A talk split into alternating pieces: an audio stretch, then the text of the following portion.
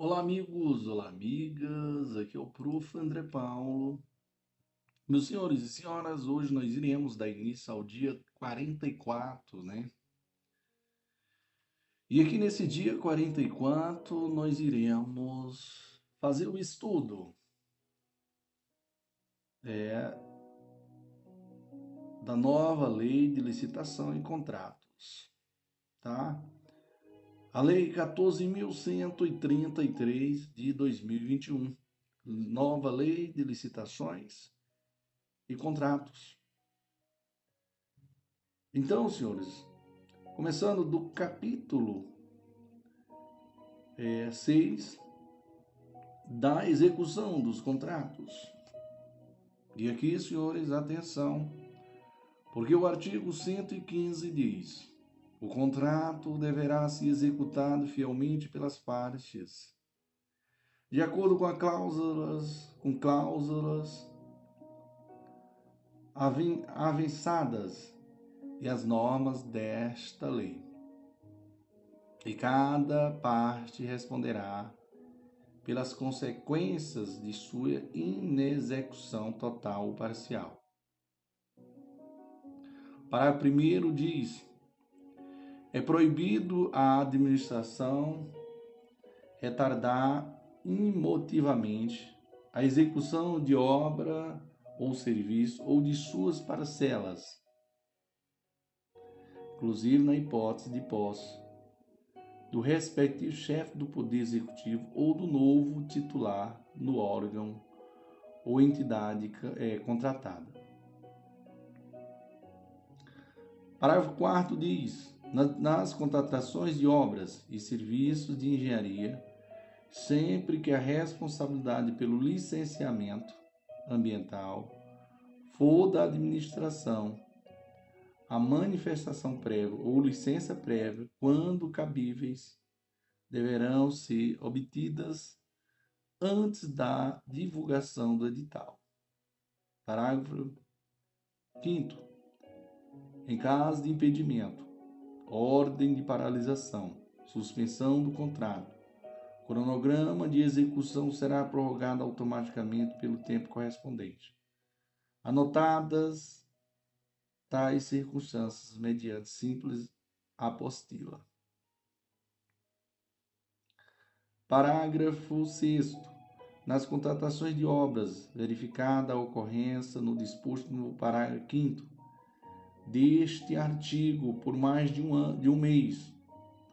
A administração deverá divulgar em sítio eletrônico oficial e em placa a ser afixada em local da obra de fácil visualização pelos cidadãos.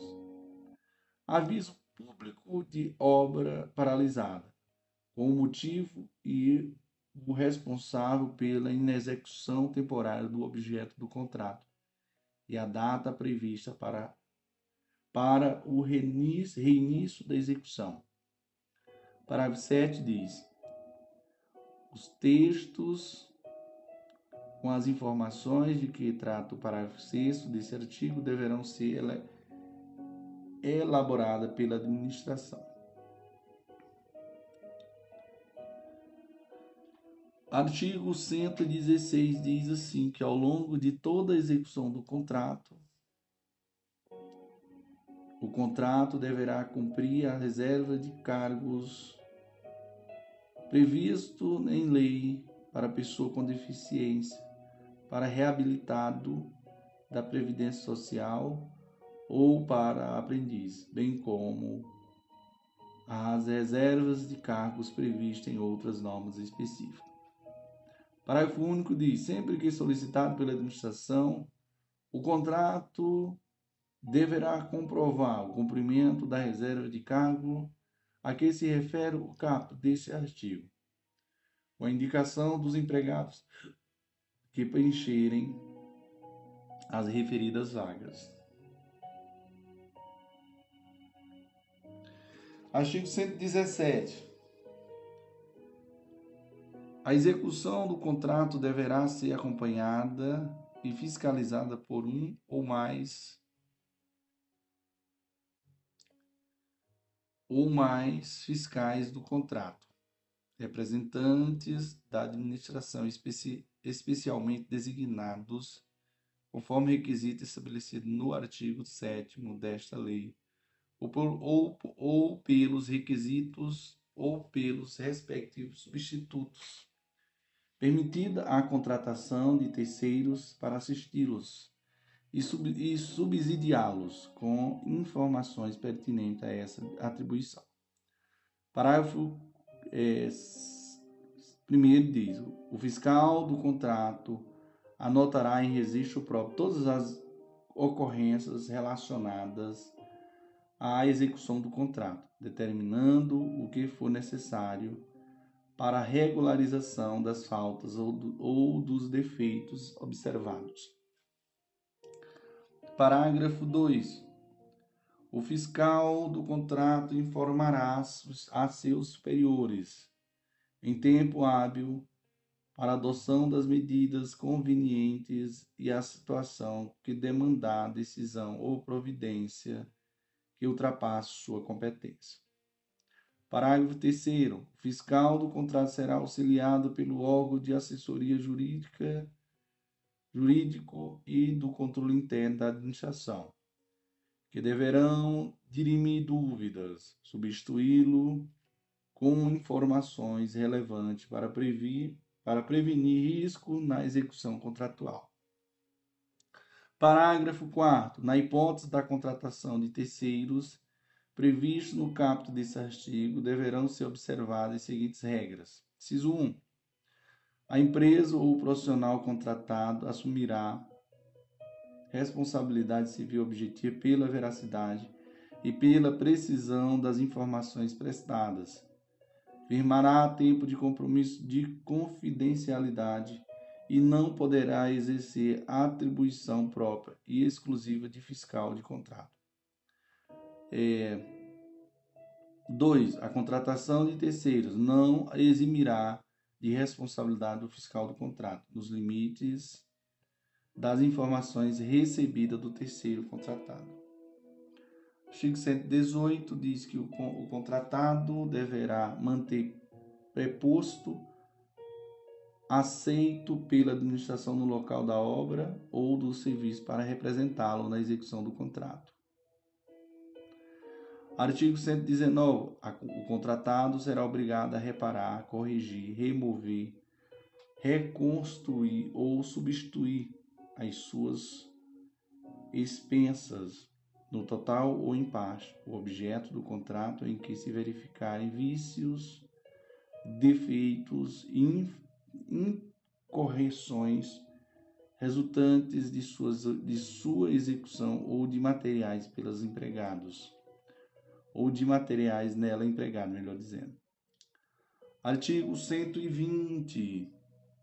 O contrato será o contratado será responsável pelos danos causados diretamente à administração ou a terceiros em razão da execução do contrato.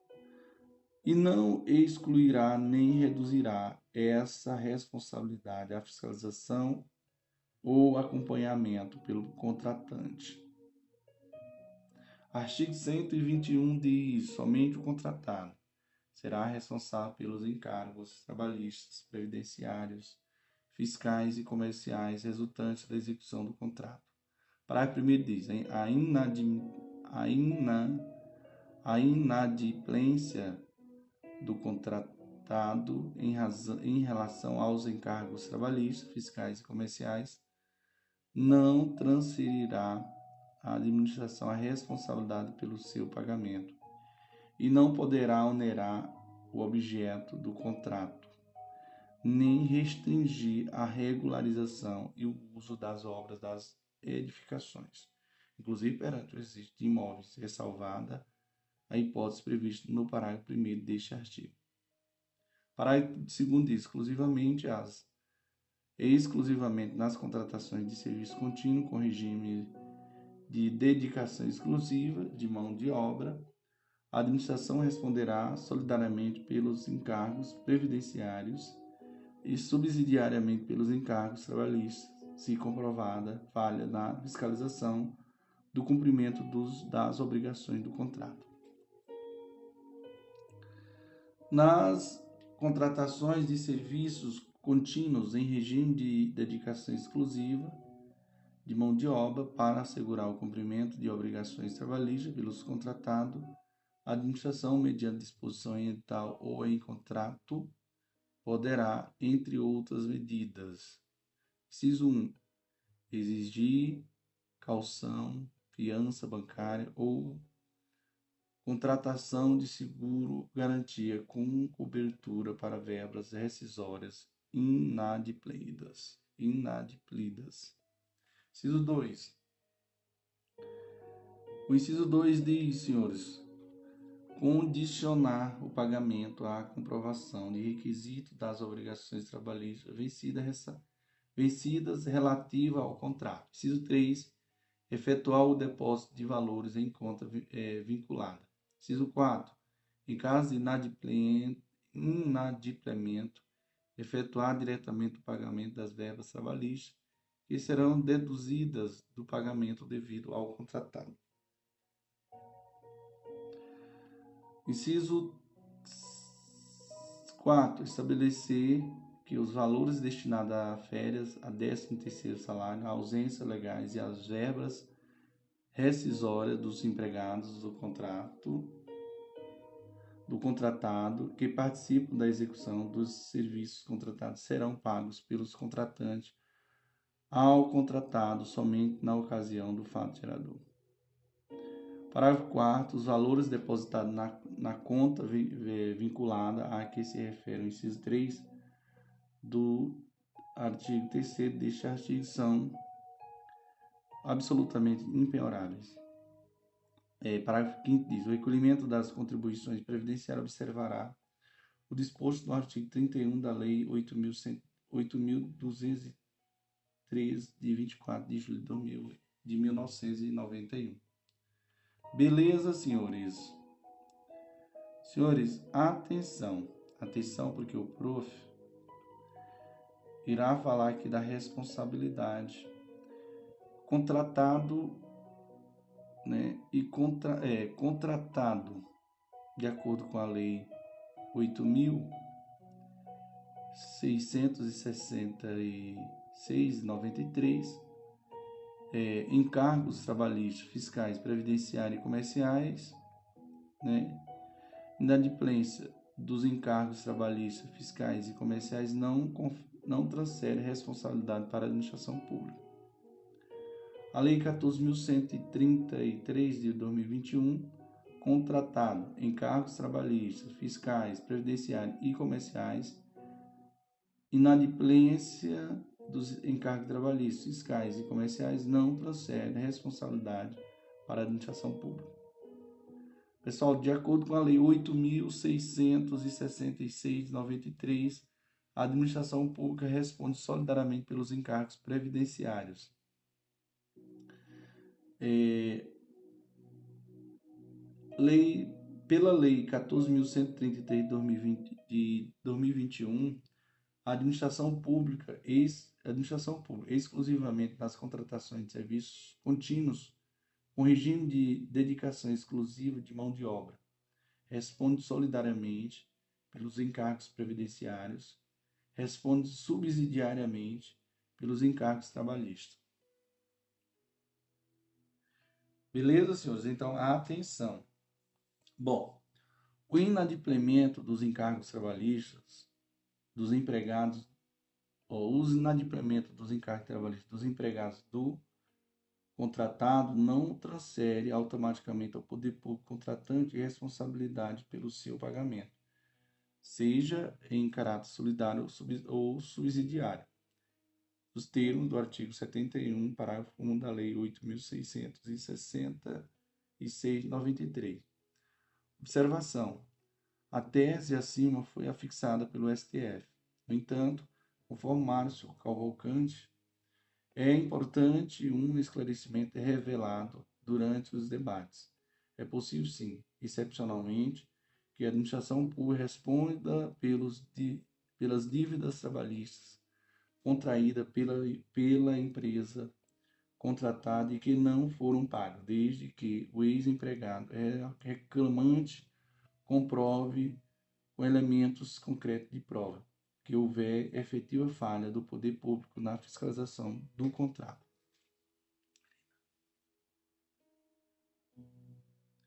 A Lei 8.000, a Lei 14.133 de 2021 trouxe expressamente a responsabilidade subsidiária pelos encargos trabalhistas quando comprovada a falha na fiscalização, nos casos de contratações de serviço contínuo em regime de dedicação exclusiva de mão de obra.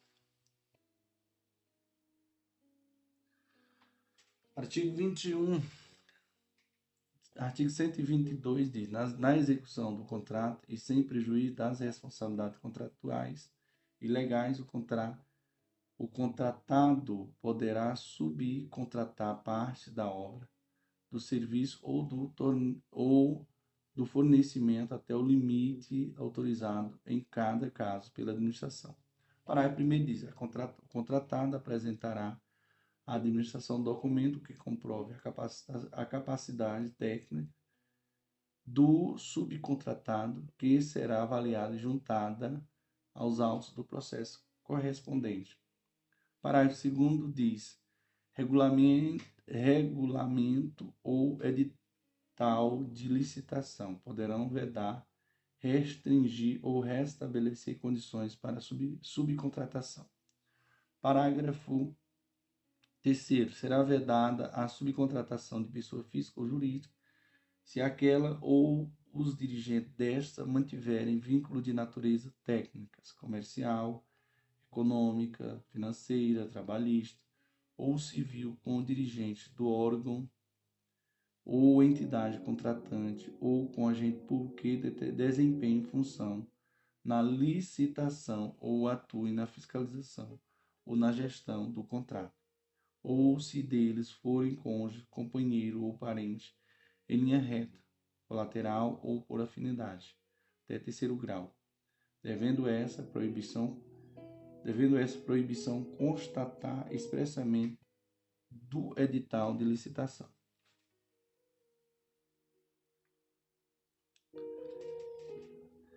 Artigo 123. A administração terá o dever de explicitamente emitir decisão sobre todas as, todas as solicitações e reclamações relacionadas à execução dos contratos regidos por esta lei, salvados os requerimentos manifestamente impertinentes, meramente pro, é, protelatórios ou de nenhum interesse para a boa execução do contrato Parágrafo único de saldo disposição legal ou cláusula contratual que estabeleça prazo específico é, concluída a construção do, requer, do requerimento. A administração terá o prazo de um mês para decidir limitida a prorrogação motivada por igual período.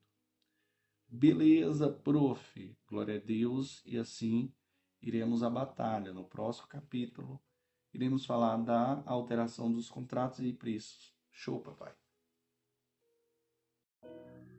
Olá, amigos! Olá, amigas! Aqui é o prof. André Paulo.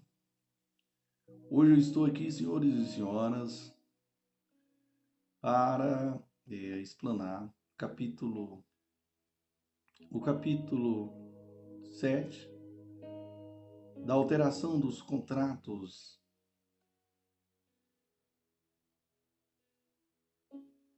e dos preços.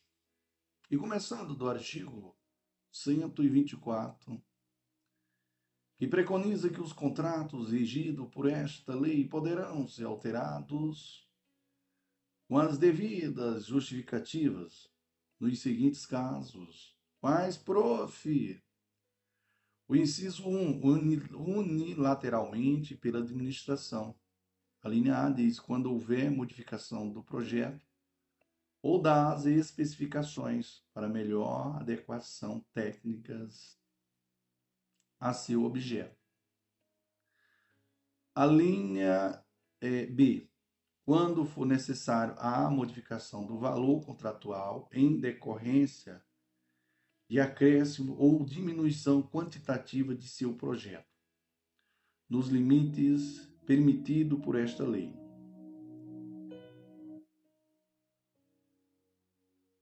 Inciso 2. Por acordo. Por acordo entre as partes.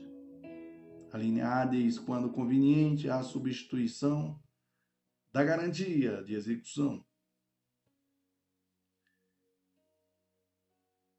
A linha B diz quando necessário a modificação do regime de execução da obra ou do serviço, bem como do modo de fornecimento em face de verificação técnica da inaplicabilidade dos termos contratuais originários.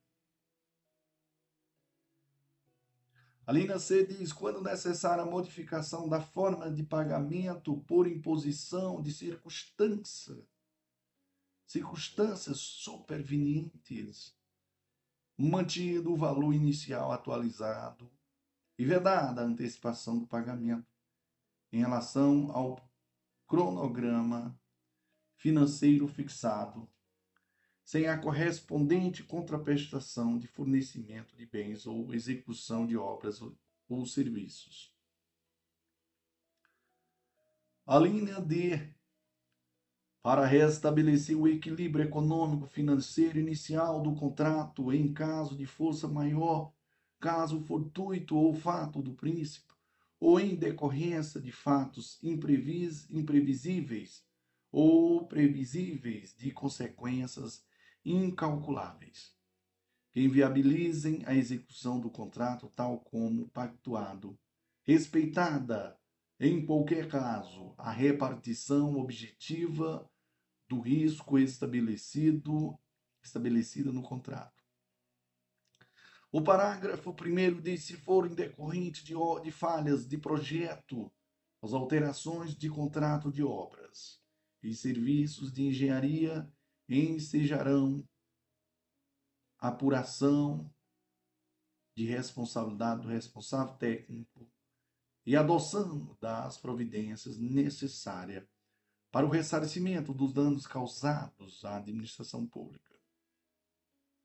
Parágrafo Segundo, será aplicado o disposto na linha D do inciso 2 do capítulo desse artigo, restabelecer o equilíbrio econômico financeiro, né? às contratações de obras e serviços de engenharia, quando a execução for obstada pelo atraso na conclusão de procedimentos de desapropriação, desocupação servidão administrativa ou licenciamento ambiental por circunstâncias alheias ao contrato, ao contratado.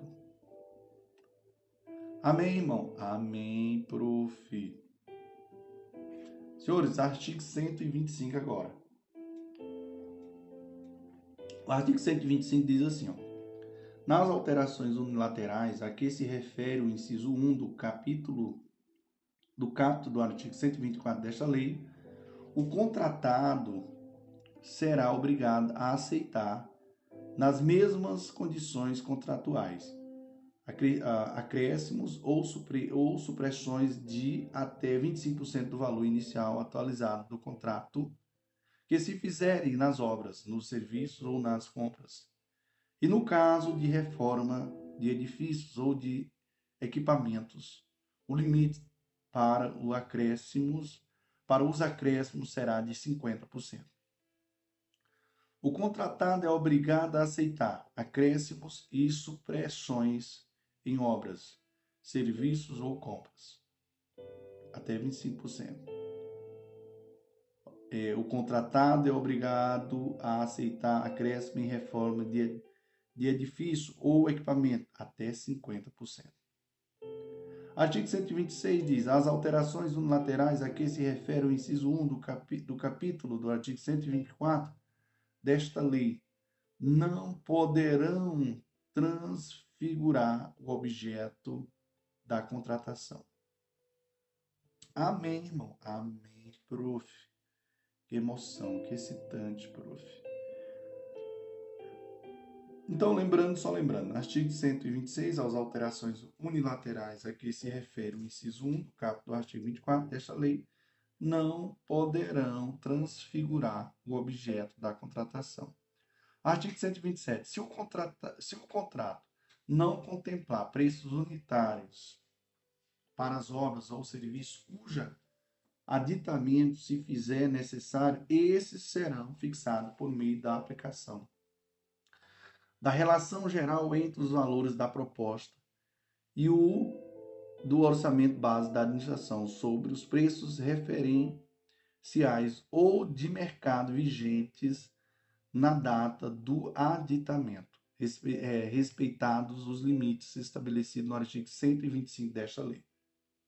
Artigo 128. Nas contratações de obras e serviços de engenharia, a diferença percentual entre o valor global do contrato e o preço global de referência não poderá ser reduzida em favor do contratado, em decorrência de aditamentos que modifiquem a partilha orçamentária. Artigo 120, 129. Nas alterações contratuais para supressão de obras, bens ou serviços, se o contratado já houver adquirido os materiais e os colocado no local dos trabalhos, estes deverão ser pagos pela administração pelos custos de aquisição regularmente, de aquisição regularmente comprovada e monetariamente reajustados, podendo caber indenização por outros danos eventualmente decorrentes da suspensão, desde que regularmente, regularmente comprovados. Amém, irmão. Amém, prof. Senhor, artigo 130 diz assim: caso haja alteração unilateral do contrato que aumente ou diminua os encargos do contrato, a administração deverá restabelecer no mesmo termo aditivo o equilíbrio econômico financeiro inicial. Artigo 131. A extinção do contrato não configurará óbice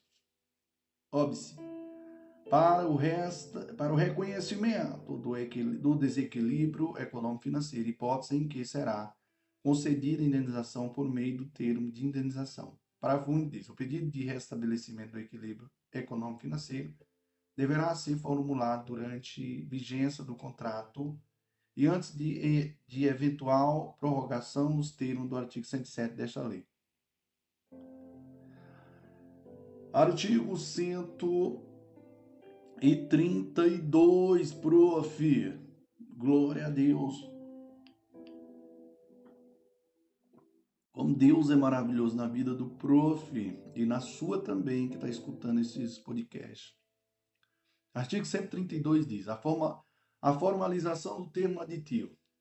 É condição para execução pelos contratos, pelo, pelos contratados das prestações determinadas pela administração no curso da execução do contrato, salvo nos casos de justificada necessidade de antecipação de seus efeitos, hipótese em que a formalização deverá ocorrer no prazo máximo de um mês. Artigo 133. Nas hipóteses em que for adotada a contratação integrada ou semi-integrada, é vedada a alteração dos valores contratuais, exceto nos seguintes casos. Inciso 1.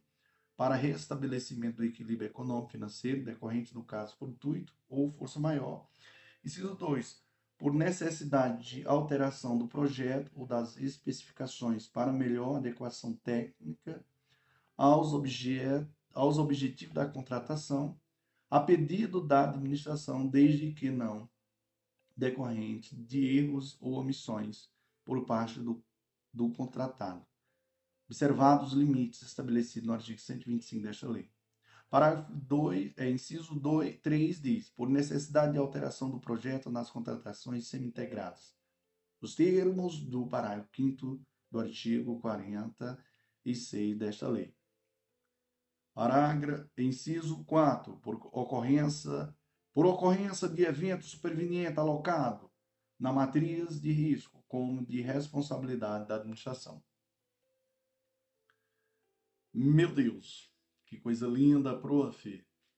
Artigo 134. Os preços contratados serão alterados para mais ou para menos, conforme o caso. Se houver, após a data da prestação da proposta, criação, alteração ou extinção de, qual, de quaisquer tributos ou encargos legais, ou a superveniência de disposições legais, com comprovada repercussão sobre os preços contratados. Meu Deus. Senhores, a Lei 8.666 de 93 preconiza que qualquer tributo, quaisquer tributos ou encargos legais criados, alterados ou extintos, bem como a superveniência de disposições legais, quando ocorrida após a data da apresentação da proposta, de comprovada repercussão nos preços contratados, implicarão na revisão destes para mais ou para menos, conforme o caso. A Lei 8.987-95 diz assim: é salvado os impostos sobre a renda, sobre a renda, a criação, alteração extinção de, qual, de, quais, de qualquer tributos ou encargos legais após a apresentação da proposta, quando comprovado seu impacto, implicará a revisão da tarifa para mais ou para menos, conforme o caso. Lei 14.133, 2021, diz assim: os preços contratados serão alterados para mais ou para menos, conforme o caso, se houver, após a data da apresentação da proposta, criação, alteração ou extinção de quaisquer tributos ou encargos legais, ou a superveniência de disposições legais, com comprovada repercussão sobre preços, sobre os preços contratados. Amém, prof. Amém. Tem mais, senhores. O artigo 135 preconiza que os preços é, os preços dos contratos para serviços contínuos com regime de dedicação exclusiva, de mão de obra ou com predominância de mão de obra serão recapitulados para manutenção do equilíbrio econômico-financeiro, mediante demonstração analítica da variação dos custos contratuais com data vinculada. Inciso 1. A da apresentação da proposta para custos decorrentes do mercado. Inciso 2. Ao acordo, à conveniência, ao acordo, à convenção coletiva o audicídio coletivo ao qual a proposta esteja vinculada para os custos de mão de obra.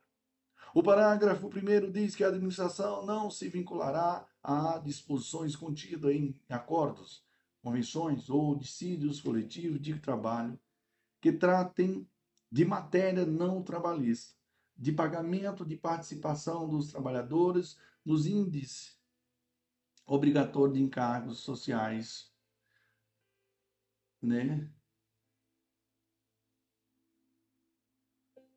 Só voltando aqui, senhor. Parágrafo primeiro diz: a administração não se vinculará às disposições contidas em acordos, convenções ou dissídios coletivos de trabalho que trata da matéria não trabalhista, de pagamento de participação dos trabalhadores nos lucros ou, re, ou resultados do contrato do contratado ou que estabeleça direitos não previstos em lei, como valores ou índices obrigatórios de encargos sociais ou previdenciários, bem como de preços para os insumos relacionados ao exercício da atividade. O parágrafo 2 diz: é vedado o órgão ou entidade contratante vincular-se às disposições previstas na, nos acordos, convenções ou dissídios coletivo de trabalho que tratem de obrigações e direitos que somente se aplicam aos contratos com a administração pública. O parágrafo 3 diz: a, a repactuação deverá observar o interregno mínimo de um ano. Interregno mínimo de um ano, contado, contado da data da apresentação da proposta ou da data da última repactuação. Parágrafo eh, quarto. A repactuação poderá ser dividida em tantas parcelas quantas forem necessárias, observado o princípio da anular, anualidade do reajuste de preços da contratação, podendo ser realizada em momentos distintos para discutir a, varia, a variação de custos que tenha sua anualidade resultante em datas diferenciadas, como os decorrentes de mão de obra e os decorrentes dos insumos necessários à execução dos serviços. que mais, prof? Parágrafo 5 Quando a contratação envolver mais de uma categoria profissional, a repactuação a que se refere o inciso 2 do capto desse artigo poderá ser dividida em tantas quantos forem os acordos, convenções e decididos coletivos de trabalho das categorias envolvidas na contratação. É, parágrafo, senhores, é, parágrafo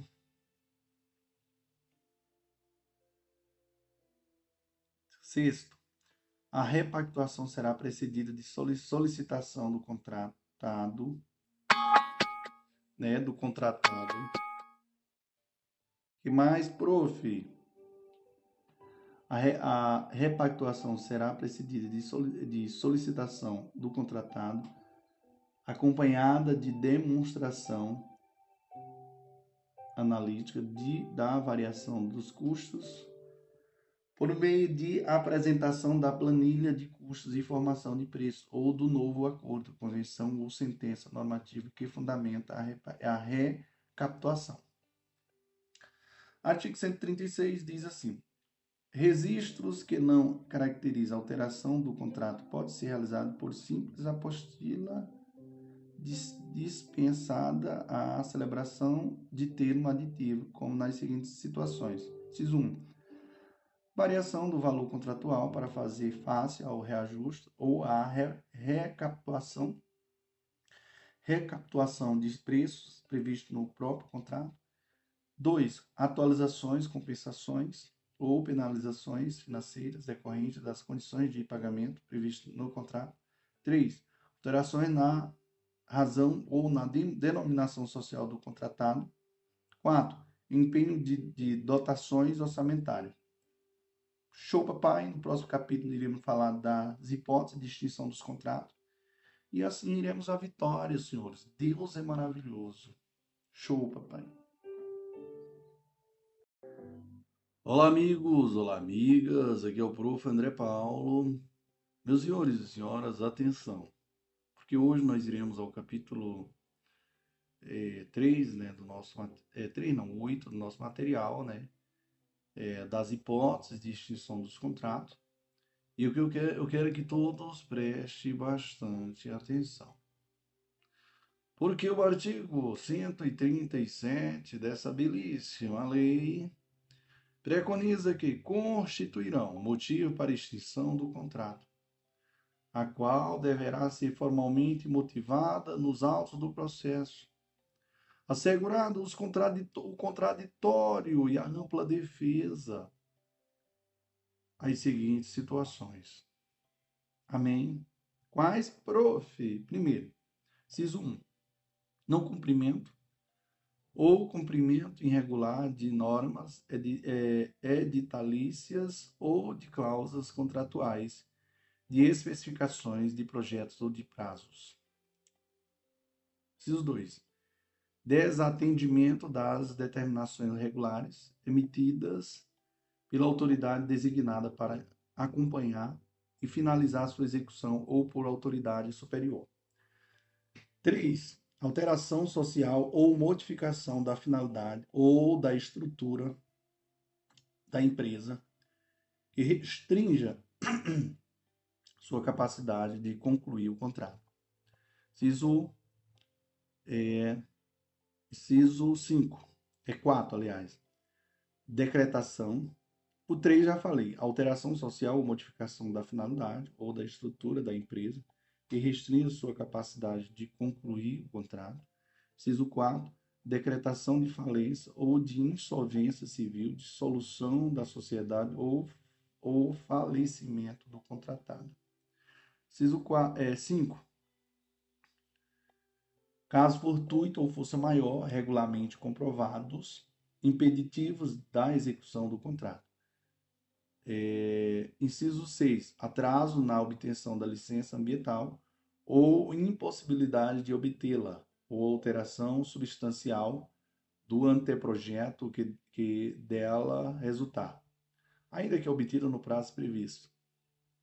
Inciso 7. Atraso na alteração das áreas sujeitas à desapropriação ou, desa, ou desocupação, ou a servir servidão administrativa ou impossibilidade de liberação dessas áreas. Inciso, é, inciso 8. Razões de interesse público né, justificadas pela autoridade máxima do órgão ou da entidade contratante. Inciso 9. Não cumprimento das obrigações relativas à reserva de cargos previsto em lei bem como em obras, norma, obra, bem como em outras normas específicas para pessoa com deficiência para restabelecido para reabilitação da previdência social ou para aprendiz.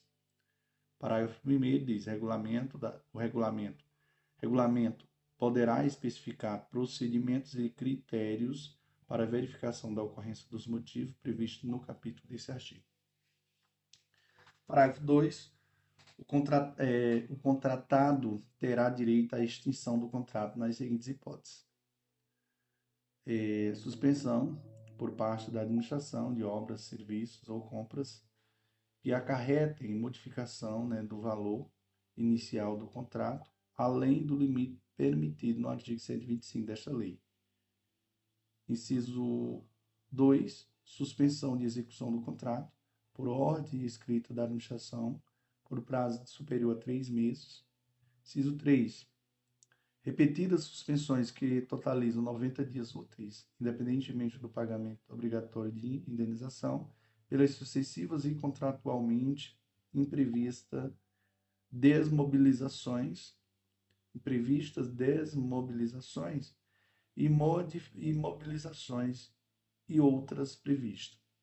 Inciso 4. Atraso superior a dois meses contado da emissão da nota fiscal dos pagamentos ou de parcelas de pagamentos devidos pela administração por despesas de obras, serviços ou fornecimentos.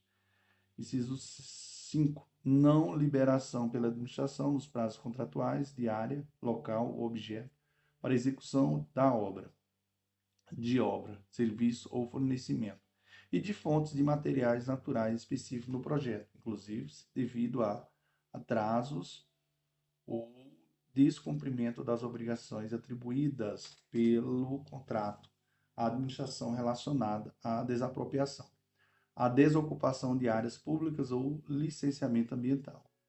Parágrafo 3 diz: as hipóteses de extinção a que se refere a, os incisos 2, 3 e 4. No parágrafo 2 deste artigo, observarão as seguintes disposições. É, inciso 1 diz: não serão admitidas em caso de calamidade pública, de grave perturbação da ordem interna ou de guerra, bem como quando decorrentes do ato ou fato que o contratado tenha praticado, do qual tenha participado ou para qual tenha contribuído. Inciso 2. Assegurarão ao contratado o direito de optar pela suspensão do cumprimento das obrigações assumidas até a normatização da situação, admitindo o restabelecimento do equilíbrio econômico-financeiro do contrato, na forma da linha D do inciso 2 do, do, do artigo 124 desta lei. Parágrafo 4 diz: os emitentes das garantias previstas no artigo 96 desta lei é, deverão ser notificados pelo contratante quando, quanto ao início de processo administrativo para apuração de descumprimento de cláusulas contratuais. Beleza? Agora, senhores, nós vamos fazer aqui um quadro comparativo, tá? Bem interessante essa parte aqui. Atenção. Em relação à lei, tá? A lei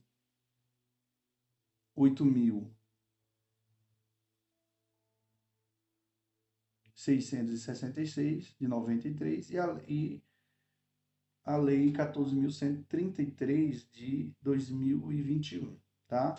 Ó, no caso aqui da lei, vamos só analisar aqui, ó. A lei 8.100, a lei 8.866 de 93 fala sobre a rescisão pela administração pública. O que, que acontece?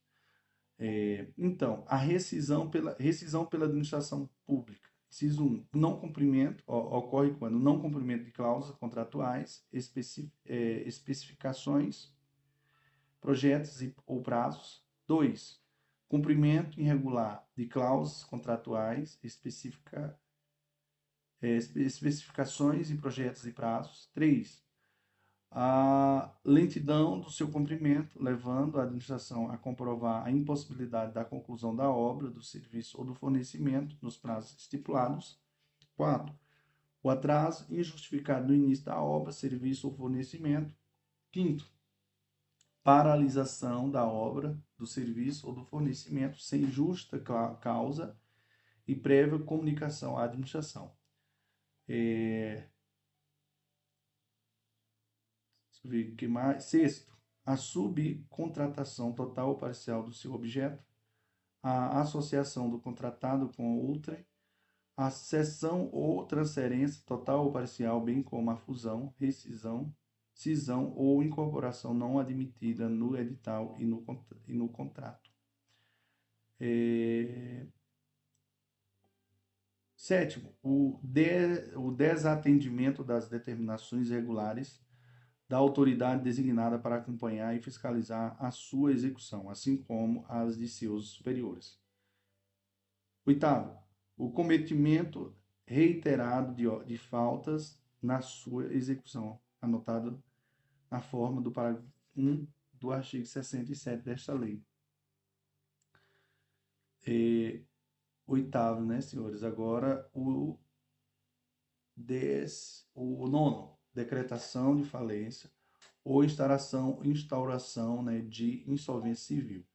Décimo, a dissociação da sociedade ou falecimento do contratado. 11. Alteração social ou a modificação da finalidade ou da estrutura da empresa, que prejudica a execução do contrato. É... 12. Razões de interesse público né, de, de alta relevância e amplo conhecimento justificado de determinadas pela máxima autoridade da esfera administrativa que está subordinado ao contratante e exaurada no processo administrativo a que se refere o contrato. É...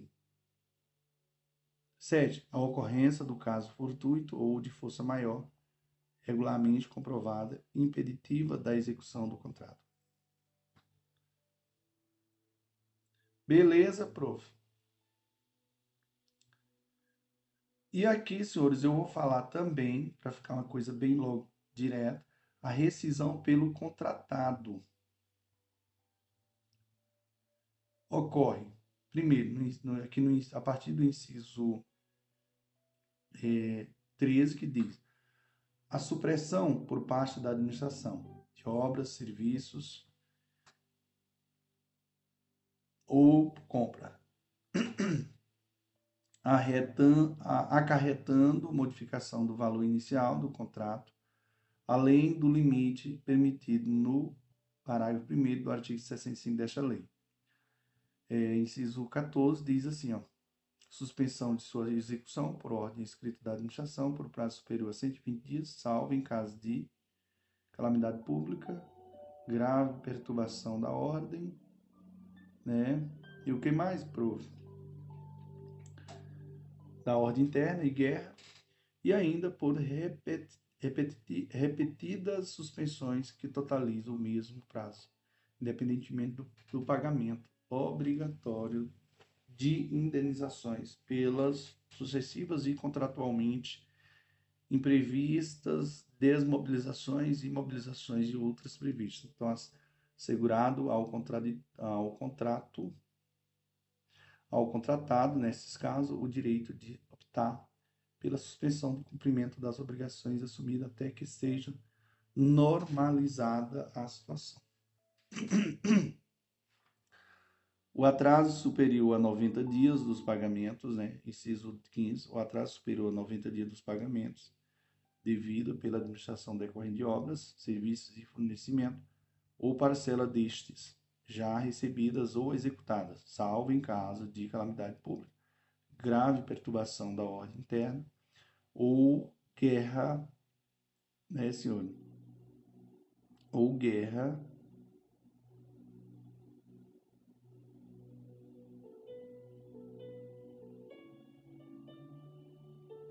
é assegurado ao contratado o direito de obter pela suspensão do cumprimento de suas obrigações até que seja normalizada a situação. Inciso é, 15, não, 16 diz: a não liberação por parte da administração da área local ou objeto para execução de obra, serviço ou fornecimento nos prazos contratuais, bem como das é, hipóteses de materiais é, naturais especificados no, proje no projeto. Aqui, senhores, eu irei agora falar da lei, né? A lei 14.000, isso aí, ó, pessoal, essa parte aí que eu falei é da lei 8.666-93, né? No caso da rescisão, né? E agora, a lei 14.000 133 é, de 2021, que fala sobre a extinção pela administração pública. Quando é que ocorre? Inciso 1. Não cumprimento ou cumprimento irregular né, de normas editalícias ou de cláusulas contratuais e, é, de especificações de projetos ou de prazos. Inciso 2 desatendimento das determinações irregulares emitidas pela autoridade designada para acompanhar e fiscalizar sua execução ou por autoridade superior. Ciso 3. Alteração social ou modificação da finalidade ou da estrutura da empresa que restrinja sua capacidade de concluir o contrato. Inciso 4. Decretação de falência ou de insolvência civil dissolução da sociedade ou falecimento do contratado. Ciso 5. Caso fortuito ou força maior, regularmente comprovados. Impeditivos da execução do contrato. Ciso 6. Atraso na obtenção da licença ambiental ou impossibilidade de obtê-la ou alteração substancial do anteprojeto que dela resultar, ainda que obtida no prazo previsto. Inciso, é, inciso sétimo, atraso na liberação da, das áreas sujeitas à desapropriação, à desocupação ou à servidão administrativa ou impossibilidade de liberação dessa área. Inciso 8. Razões de interesse público justificadas pela autoridade máxima do órgão ou da entidade contratante.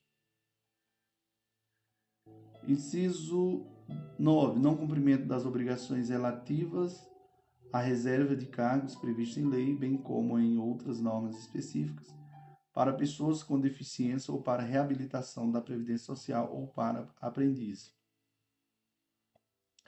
Pela contratada, Inciso 1. Suspensão por parte né, da administração de obras, serviços ou, ou compras que acarrete modificação do valor inicial do contrato, além do limite permitido na lei, no artigo 125 desta lei. Inciso 2, suspensão de execução do contrato por ordem escrita da administração por prazo superior a três meses. Inciso 3, repetidas suspensões que totalizam 90 dias úteis, independentemente do pagamento obrigatório de indenização pelas sucessivas, pelas sucessivas e contratualmente imprevistas demobiliza, é, desmobilizações, imobilizações e outras previstas. Inciso 3. É 4, aliás, atraso superior a dois meses, da, da, a dois meses, contado da emissão da nota fiscal dos pagamentos ou de parcelas de pagamentos devidos pela administração por despesas de obras, serviços e fornecimentos.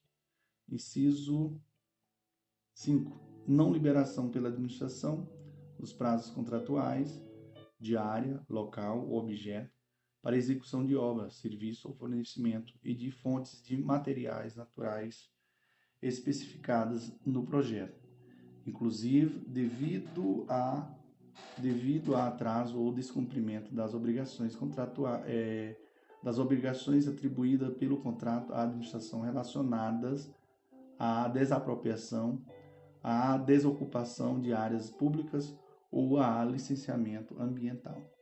Beleza, irmãos, beleza, prof, o cara.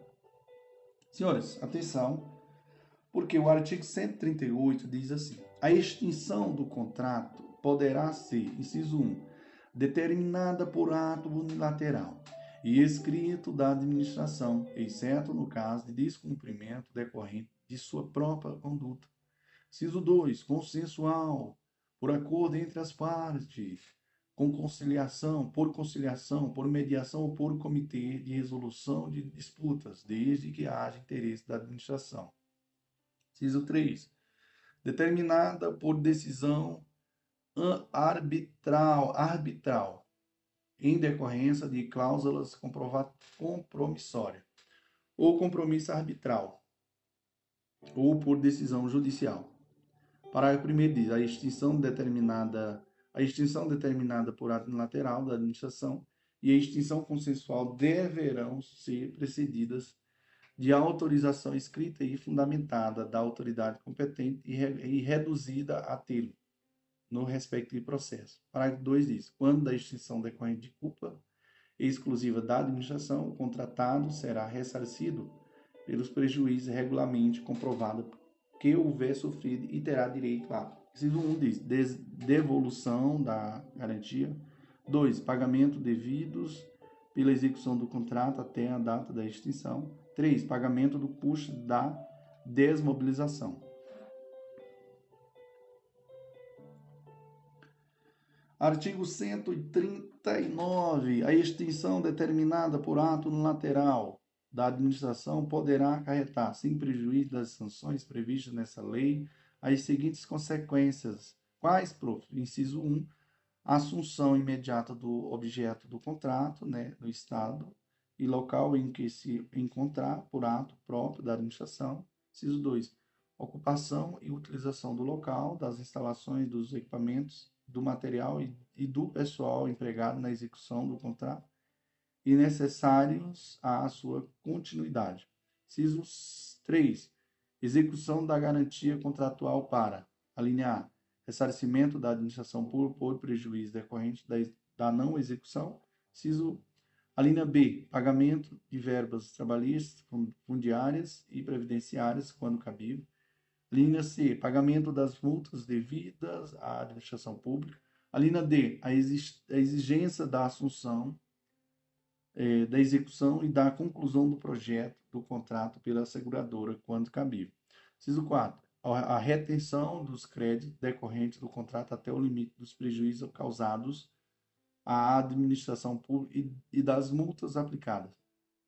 Inciso, é, parágrafo 1 diz assim: a aplicação das medidas previstas nos incisos 1 e 2 do caput desse artigo ficará a critério da administração, que poderá dar continuidade à obra ou a serviço por execução direta ou indireta. Parágrafo 2 na hipótese do inciso 2 do, do caput desse artigo, o ato deverá ser precedido de autorização expressa do ministro do Estado, né, da, do secretário estadual ou do secretário municipal competente, conforme o caso. Beleza, irmão? Beleza. No próximo capítulo iremos falar sobre é, do recebimento do objeto, né, do contrato. Beleza, irmãos? Show, papai. Vamos que vamos.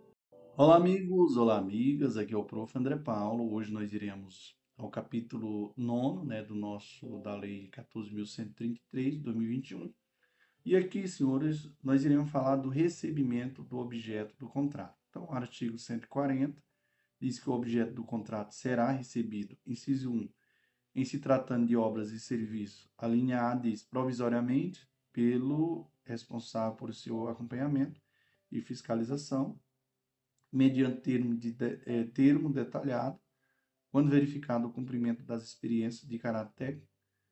É, a linha B, definitivamente por servidor ou comissão designada pela autoridade competente, mediante termo detalhado que comprova o atendimento das exigências contratuais.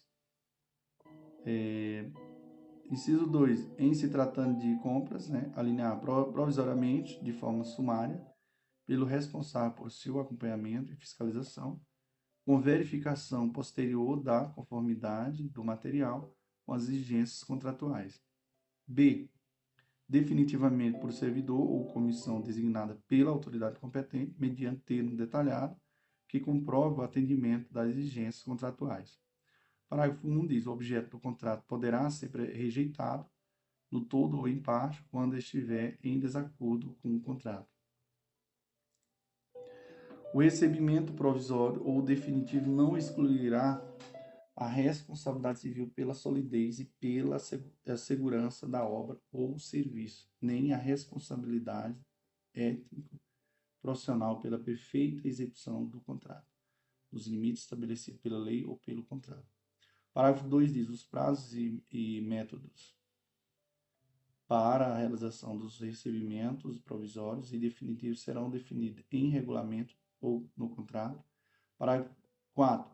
Salvo disposição em contrário constante do edital ou, do, ou de ato normativo, os ensaios, os testes e, os demais, e as demais provas para a verificação, para a aferição da, da boa execução do objeto, do contrato exigido por normas técnicas oficiais correrão por conta do contratado. Parágrafo 5 diz: em se tratando de projeto de obras, o recebimento definitivo pela administração não, não eximirá o, o, proje, o, proje, o projetista ou consultor da, da responsabilidade objetiva por todos os danos causados por falha de objeto. Parágrafo é, sexto, em se tratando de obra, recebimento definitivo pela administração não eximirá o contratado pelo prazo mínimo de cinco anos, admitida a previsão de prazo de garantia superior no edital e no contrato, da responsabilidade objetiva pela solidez e pela segurança dos materiais e dos serviços executados e pela funcionalidade da construção, da reforma, da execução ou da ampliação do bem imóvel. E em caso de vício, defeito ou incorreção identificados, o contratado ficará responsável pela reparação, pela correção, pela reconstrução ou pela substituição necessária. Amém, irmão. Amém, prof. Glória a Deus. Olá, amigos, olá, amigas. Aqui é o prof. André Paulo. Hoje nós iremos ao capítulo 10, né, dos pagamentos. Então, artigo 141 que diz: No dever de pagamento pela administração pública, será observada a ordem cronológica para cada fonte diferenciada de recursos, subdividida às seguintes categorias de contratos: primeiro, fornecimento de bens, segundo, locações, Terceiro, né, inciso terceiro, prestações de serviço. Inciso quarto, realização de obras. O parágrafo primeiro diz assim: a ordem cronológica referida no caput desse artigo poderá ser alterada mediante prévia justificativa né, da autoridade competente e posterior comunicação ao órgão de controle interno da administração e ao Tribunal de Contas competente, exclusivamente nas seguintes situações. Ciso 1. Grave perturbações da ordem na situação de emergência ou calamidade pública. Ciso 2. Pagamento à microempresa, é, empresa de pequeno porte, agricultor, é, agricultor familiar, produtor rural, pessoa física, né? microempreendedor individual e sociedade cooperativa, desde que demonstrado o risco de é, descontinuidade do, do, cumprimento do objeto do contrato. Ciso 3. Pagamento de serviços necessário ao fornecimento, ao funcionamento do sistema estrutura, estruturante, desde que demonstrado o risco de é, descontinuidade do cumprimento do objeto do contrato. Inciso é, 4. Pagamento de direitos oriundos de contratos em casos de falência, né, recuperação judicial ou dissolução da empresa contratada.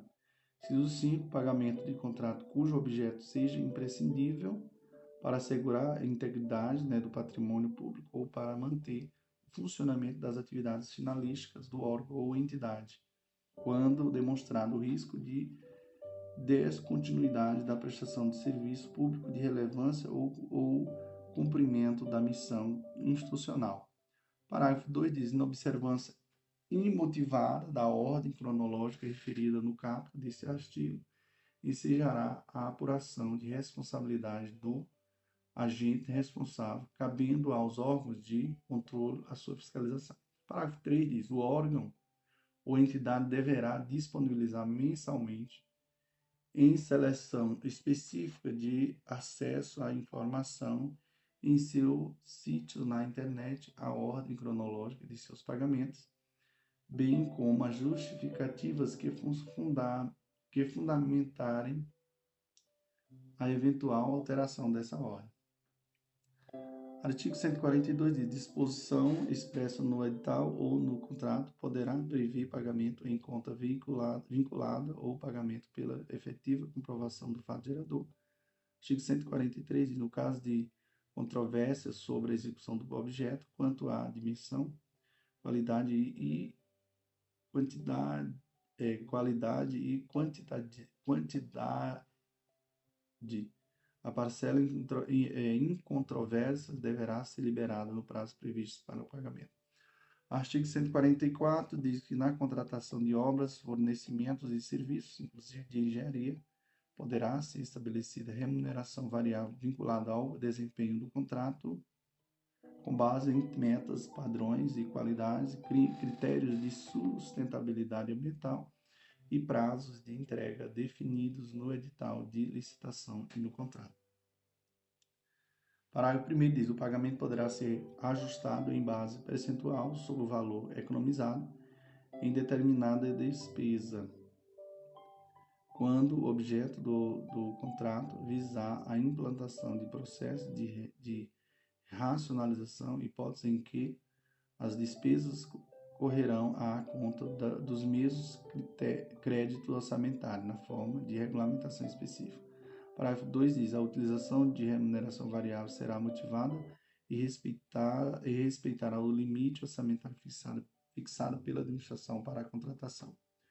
Artigo 145. Não será permitido pagamento antecipado, parcial ou total, relativo a parcelas contratuais vinculadas ao fornecimento de bens, a execução de obras ou a prestação de serviço. Parágrafo 1 diz: a antecipação de pagamento somente será permitida se propiciar sensível economia de recurso ou se representar condições indispensáveis para a obtenção de bem ou para a prestação de serviço, hipótese que deverá ser previamente justificada no processo licitatório e expressamente previsto no edital de licitação ou instrumento formal de contratação direta. E, parágrafo 2 diz: a administração poderá exigir a prestação de garantia adicional como condição para o pagamento antecipado. Parágrafo 2. Caso o objeto não seja executado no prazo contratual, o valor antecipado deverá ser devolvido. Artigo 146. No ato de liquidação da despesa, os serviços de contabilidade comunicarão aos órgãos da administração tributária as características de despesas e os, e os valores pagos, conforme disposto no artigo 63 da Lei 4.320, de 17 de março de 1964. É, capítulo 11 da nulidade dos contratos. Depois a gente. O próximo áudio.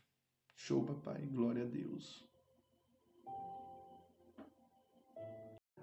Olá, amigos. Olá, amigas. Aqui é o prof. André Paulo. Hoje nós iremos ao capítulo 11, né, da nulidade dos contratos. Então, artigo 146 é, diz assim: constatada irregularidade no procedimento licitatório ou na execução contratual, caso não seja possível o saneamento, a decisão sobre a suspensão da execução ou sobre a declaração de nulidade do contrato somente será adotada na hipótese em que se revelar medida de interesse público com avaliação entre outros dos seguintes aspectos. Ciso 1 diz: impacto econômicos e financeiros decorrentes do atraso na, na fruição dos benefícios do objeto do contrato. Ciso 2: riscos sociais, ambientais e a, a segurança da população local decorrente do atraso na fruição dos benefícios. Inciso 3, motivação social e ambiental do contrato. Inciso 4, custo da deterioração ou da perda das parcelas executadas. Inciso 5, despesas necessárias à preservação das instalações dos serviços já executados. Inciso 6, despesas inerentes à desmobilização e ao posterior retorno às atividades. Inciso 7, medidas efetivamente adotadas pelo titular do órgão ou entidade para o saneamento dos indícios de irregularidade apontadas. Ciso 8. Custo total e estágio de execução física e financeira dos contratos, dos convênios, das obras ou das parcelas envolvidas. É, fechamento, inciso 9, fechamento né, de postos de trabalho, direto ou indiretamente, em razão da paralisação. Inciso 10, custo para realização de nova licitação ou celebração de novos contratos. E inciso 11, custo de oportunidade do capital durante o período de paralisação. Então, parágrafo 1 diz: caso a paralisação ou anulação não se revele medida de interesse público, o poder público deverá optar pela continuidade né, do contrato e pela solução da irregularidade por meio da indenização por perdas e dano, é, sem prejuízo da apuração de responsabilidade e aplicação de penalidades cabíveis. É, inciso, inciso 48 diz assim: a, declaração de nulidade do contrato administra administrativo requererá análise prévia do interesse público envolvido na forma do artigo 147 desta lei e operará retroativamente, impedindo os efeitos jurídicos que o contrato deveria produzir ordinariamente e desconstituindo os já produzidos. Caso não seja possível o retorno à situação fática anterior, a nulidade será resolvida pela indenização por perdas e danos, sem prejuízo da apuração de responsabilidade e aplicação das penalidades cabíveis. É, o parágrafo 2 é, fala sobre a declaração de nulidade com efeito prospectivo. Ao declarar a nulidade do contrato, a autoridade, com vista à continuidade de atividades administrativas, poderá decidir que ela só tenha eficácia em momentos futuros, suficiente para efetuar nova contratação por prazo de até seis meses, prorrogável uma única vez. O artigo 149 diz: a nulidade não exonerará a administração do dever de indenizar o contratado pelo que houver executado até a data em que for declarada ou forneça ou for declarada ou torna ou tornada eficaz, bem como por outros prejuízos regularmente comprovados, desde que não lhe seja imputável e será promovida a responsabilização de quem lhes de quem lhe tenha dado ou causa, dado causa.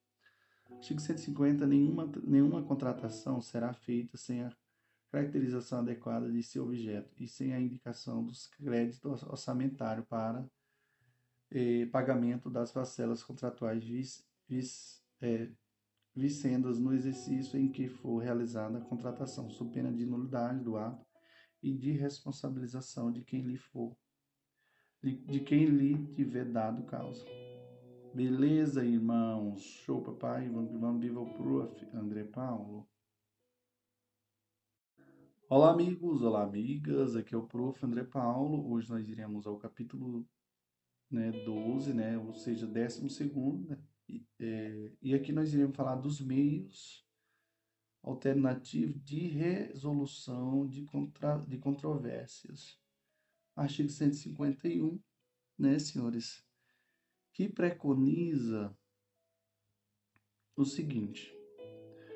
Artigo 151. Nas contratações redigidas por esta lei, poderão ser utilizados meios alternativos de, pre de prevenção e resolução de controvérsias notadamente a conciliação, a, medi a mediação, o comitê de resoluções de disputas e a arbitragem. O parágrafo único diz que será aplicado disposto no caput desse artigo as controvérsias relacionadas a direitos patrimoniais disponíveis, como as questões relacionadas ao recebimento do equilíbrio econômico-financeiro do contrato, ao inadimplemento de obrigações contratuais por quaisquer das partes e ao cálculo de indenizações. É, em contratos administrativos decorrentes de licitações regida pela Lei 8.666 de 93, é facultada a administração pública propor aditivo para alterar a cláusula de resoluções de conflitos entre as partes, incluindo métodos alternativa ao Poder Judiciário com mediação, arbitragem e dispute parte. Beleza, senhores? Passou a ter ó, é, previsão expressa agora na Lei 14.133 de 2021. Artigo 152. A arbitragem será sempre de direito e observará o princípio da publicidade. Artigo 153. Os, contra, os contratos poderão ser é, aditados para permitir a adoção dos meios alternativos de resolução de controvérsias. Artigo 154. O processo de escolha é, dos árbitros, dos colegiados arbitrais e dos comitês de resolução de disputas observará critérios isonômicos, técnicos e transparentes. Então, isso aí, senhores. Chupa, pai. Vamos que vamos vivar o prof. André Paulo.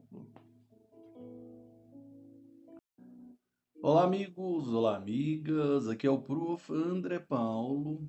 Meus senhores e senhoras, atenção, atenção, porque hoje nós iremos ao título 4 né, das irregularidades, né? capítulo 1 das infrações e sanções né, administrativas. Então, lembrando que nós estamos falando da nova lei de licitação e contratos. E aqui nós iremos né, dar continuidade à nossa exposição é, começando do artigo 155. Né? Então, veja só o que, que diz é, o artigo 155. O licitante ou o contratado será responsabilizado administrativamente pelas seguintes infrações. Ciso 1. Da causa à inexecução parcial do contrato. Ciso 2. Da causa à inexecução parcial do contrato que cause grave dano à administração ao funcionamento dos serviços públicos ou ao interesse coletivo. Ciso 3. Da causa à inexecução total do contrato. Ciso 4. Deixar de entregar a documentação exigida para o certame. Inciso 5. Não manter a proposta, salvo em decorrência de fato superveniente devidamente justificado. Inciso 6. Não celebrar né, contrato ou não entregar a documentação exigida para a contratação, quando convocado dentro do prazo de validade de sua proposta. Inciso 7. Ensejar o, re, o retardamento da execução ou da entrega do objeto da licitação sem motivo justificado. Inciso 8. Apresentar declaração ou documentação falsa exigida para o certame ou prestar declaração falsa durante a licitação ou a execução do contrato. Inciso eh, 9. Fraudar a licitação ou praticar ato fraudulento né, na execução do contrato. Inciso 10.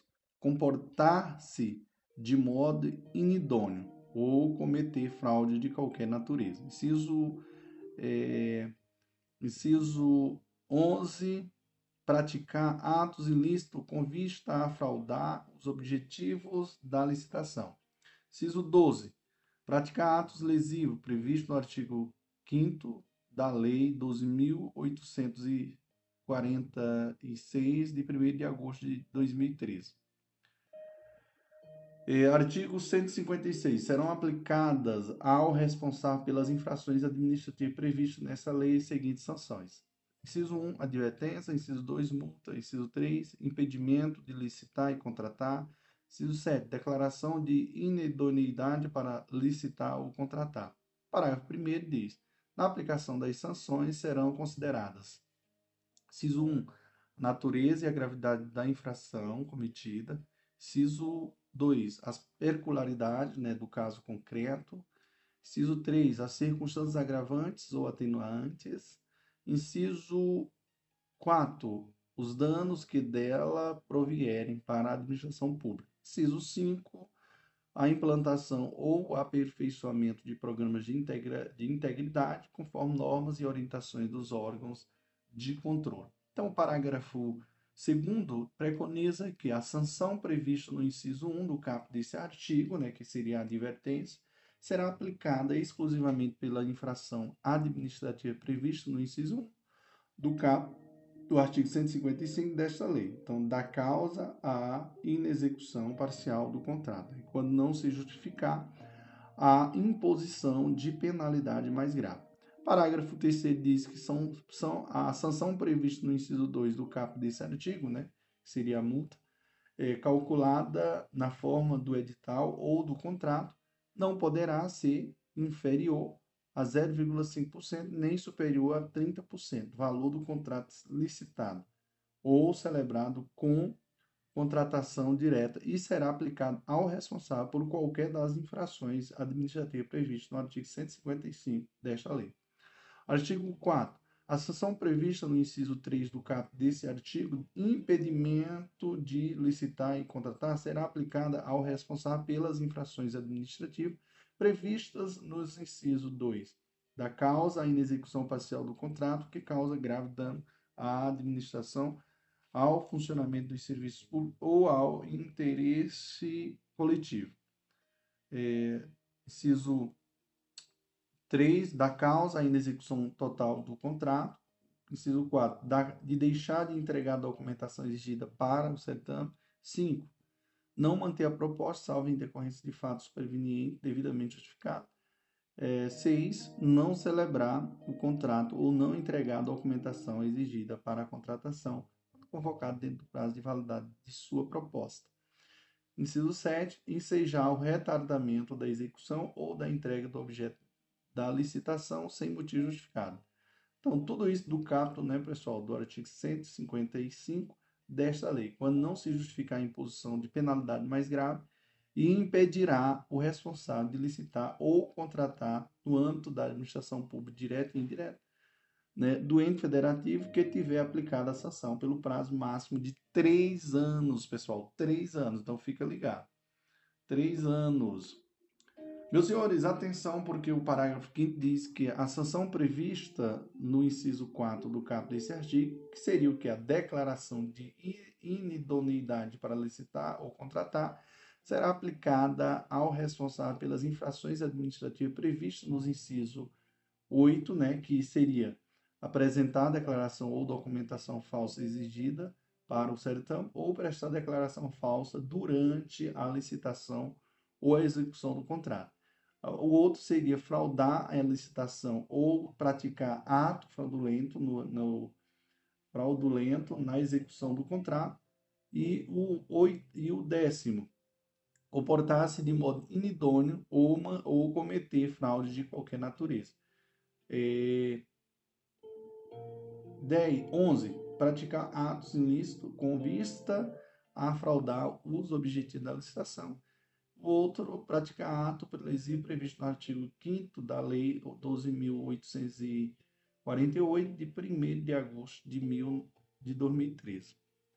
Né? Tudo isso, pessoal, do caput do artigo 155 desta lei, bem como pelas infrações administrativas previstas nos incisos é, 2, 3, 4, 5 e o outro 6 e 7 do caput do referido artigo que justifiquem a imposição de penalidade mais grave que a sanção referida no parágrafo 4 desse artigo e impedirá o responsável de licitar ou contratar no âmbito da administração pública, direta e indireta, de todos os entes federativos pelo prazo mínimo, ó, o prazo mínimo de quantos anos?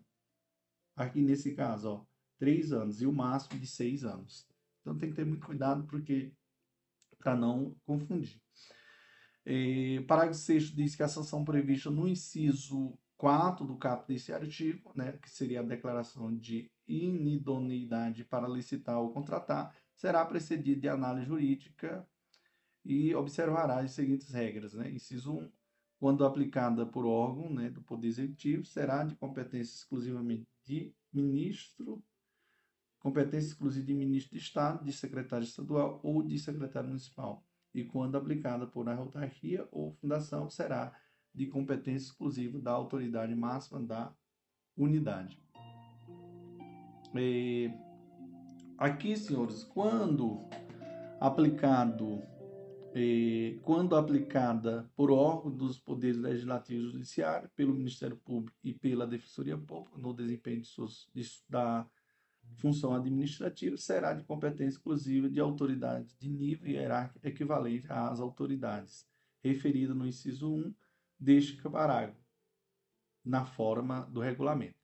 Parágrafo 6 é, parágrafo 7 diz que as sanções previstas nos inciso 1, que seria advertência, inciso 3, impedimento de licitar e contratar, inciso é, 4, declaração de inidoneidade para licitar ou contratar, do caput desse artigo poderão ser aplicadas cumulativamente com a prevista no inciso 2, né, que é multa do caput do caput deste artigo.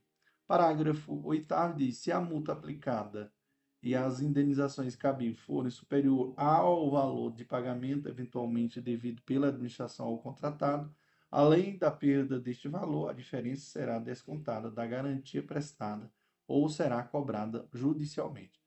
É, parágrafo 9 diz: a aplicação das sanções previstas no, no caput deste artigo não exclui, em hipótese alguma, a obrigação de reparação integral do dano causado à administração pública. Então, senhores, vejamos aqui, senhores, o que, que nós temos aqui. Temos um quadro aqui, ó, interessante, sobre as infrações. Eu quero que vocês memorizem, tá? É, infração, ó, da causa à inexecução parcial do contrato, quando se justificar a imposição de penalidade mais grave. Você recebe o que, pessoal? A sanção, a advertência verbal. Se aplicada ao responsável por qualquer das infrações administrativas previstas no artigo 155, você vai ter o quê? Multa. Aí, ó, vamos lá, ó, dos impedimentos de licitar e contratar, nós vamos ter ó, como sanção, nós vamos ter a infração. Se a infração for isso aqui, ó, da causa à inexecução parcial do contrato que cause grave dano à administração, ao funcionamento dos serviços públicos e ao interesse coletivo, da causa à inexecução total do contrato, deixar de entregar a documentação exigida para o certame, não manter a proposta salvo em decorrência é, de fato superveniente devidamente justificado, é, não celebrar o contrato ou não entregar a documentação exigida para a contratação quando convocado dentro do prazo de validade de sua proposta, ensejar o retardamento da execução ou da entrega do objeto da licitação sem motivo justificado.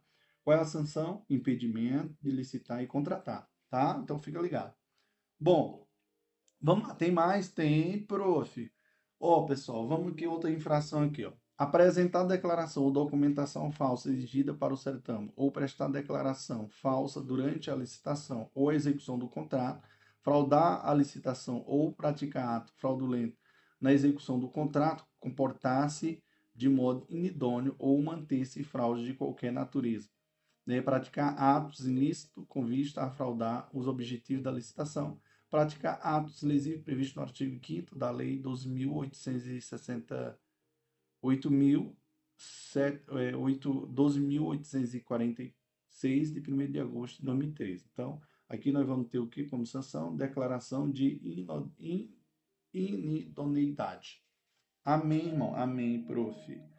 Eu quero também que vocês memorizem aqui, eu tô, fiz um quadro aqui comparativo para a gente saber aqui, senhores, uma comparaçãozinha é, sobre os impedimentos, o prazo, né, relacionado à lei atual com a lei que é anterior. Então, a lei anterior que é a Lei 8.666 de 93, ela fala sobre a suspensão, né, a suspensão temporária de participação em licitação e impedimento de contratar o prazo não superior a dois anos, já no caso da Lei 14.133 de 2021, o impedimento de licitar e contratar, o prazo máximo de que? De três, ó, prazo máximo, prazo máximo de três anos. Aí, no caso aqui, pessoal, da declaração de, de inidoneidade, o prazo não superior, ó, já no caso aqui da Lei 8.666-93, o prazo não superior a dois anos, tá, pessoal? Não superior a dois anos. É, já no caso aqui da declaração de, de inidoneidade relacionada à Lei 14.133 de 2021, prazo mínimo de três anos e máximo que de seis anos. Mínimo de três anos e máximo de seis anos.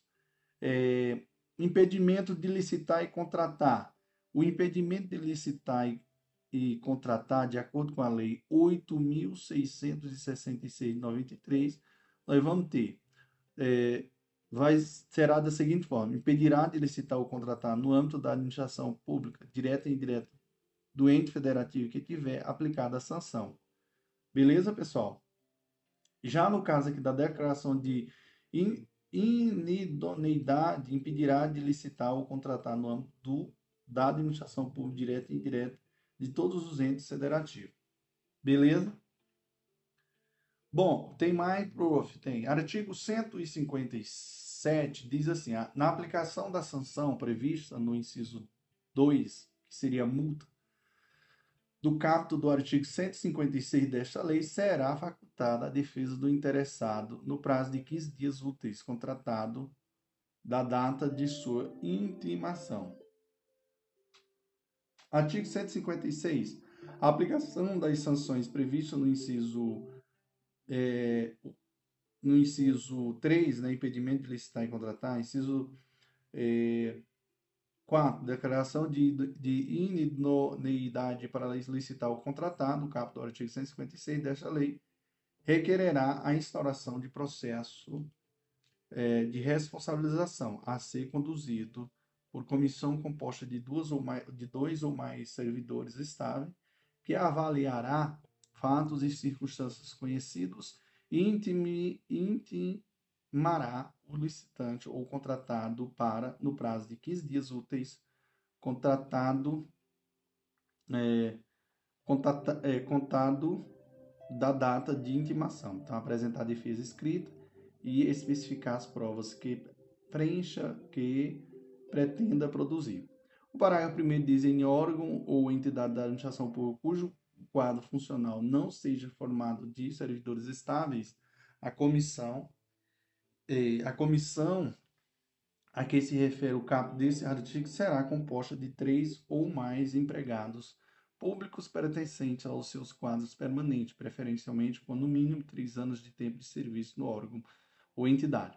O parágrafo 2 diz que, na hipótese de, de deferimento do pedido de produção de novas provas ou de juntada de provas julgadas indispensáveis pela comissão, o licitante ou o contratado poderá apresentar alegações finais no prazo de 15 dias úteis contado da data da intimação. Parágrafo terceiro, serão indeferidas pela comissão, mediante decisão fundamentada, provas ilícitas, impertinentes, desnecessárias, protelatórias ou intempestivas. Parágrafo 4 diz: a prescrição ocorrerá em cinco anos, contado da ciência da infração, pela administração e será e será inciso 1, interrompida pela instauração do processo de responsabilização a que se refere ao caput desse artigo. Inciso 2, suspensa pela celebração de acordo de leniência previsto no parágrafo 12.000, previsto na lei 12.844, 2.846, de 1 de agosto de 2003.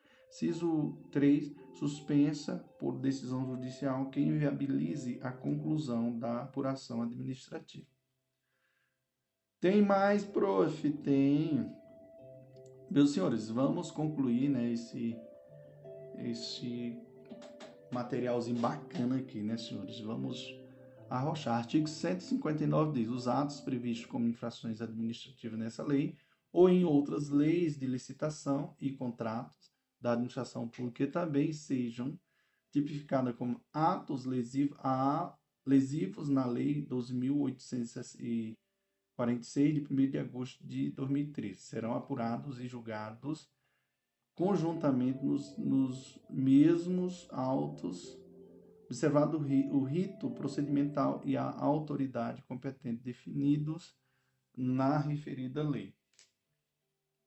Artigo 160 diz: a responsabilidade jurídica poderá ser desconsiderada sempre que utilizada com abuso de direito para facilitar, encobrir ou dissimular a prática dos atos ilícitos previstos nessa lei ou para provocar confusão patrimonial. E nesse caso, todos os efeitos das sanções aplicadas à pessoa jurídica serão estendidas aos seus administradores e sócios com poderes de administração, pessoa jurídica sucessora ou a empresa do mesmo ramo, com relação é, de, de coligação, com relação de coligação ou controle de fato ou de direito com a, o sancionado, com, com o sancionado, observados os, em todos os casos o contraditório, a ampla defesa e a obrigatoriedade de análise jurídica prévia.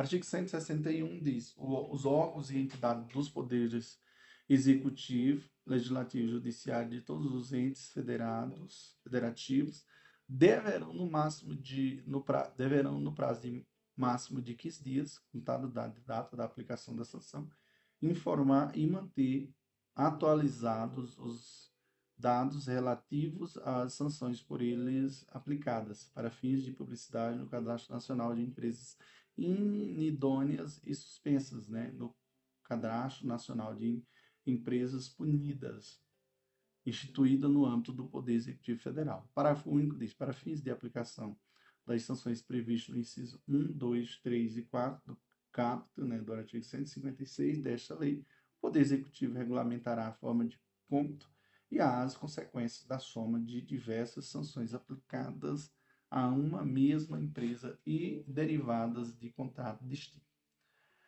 Artigo 162. Os, os, o, o atraso injustificado na execução do contrato sujeitará o contrato à multa de mora na forma prevista em edital ou em contrato. Parágrafo único diz: a aplicação de multa de mora não impedirá que a administração a, é, administração a converta em, em compensatória e promova a extinção unilateral do contrato com aplicação acumulada de outras sanções previstas nessa lei.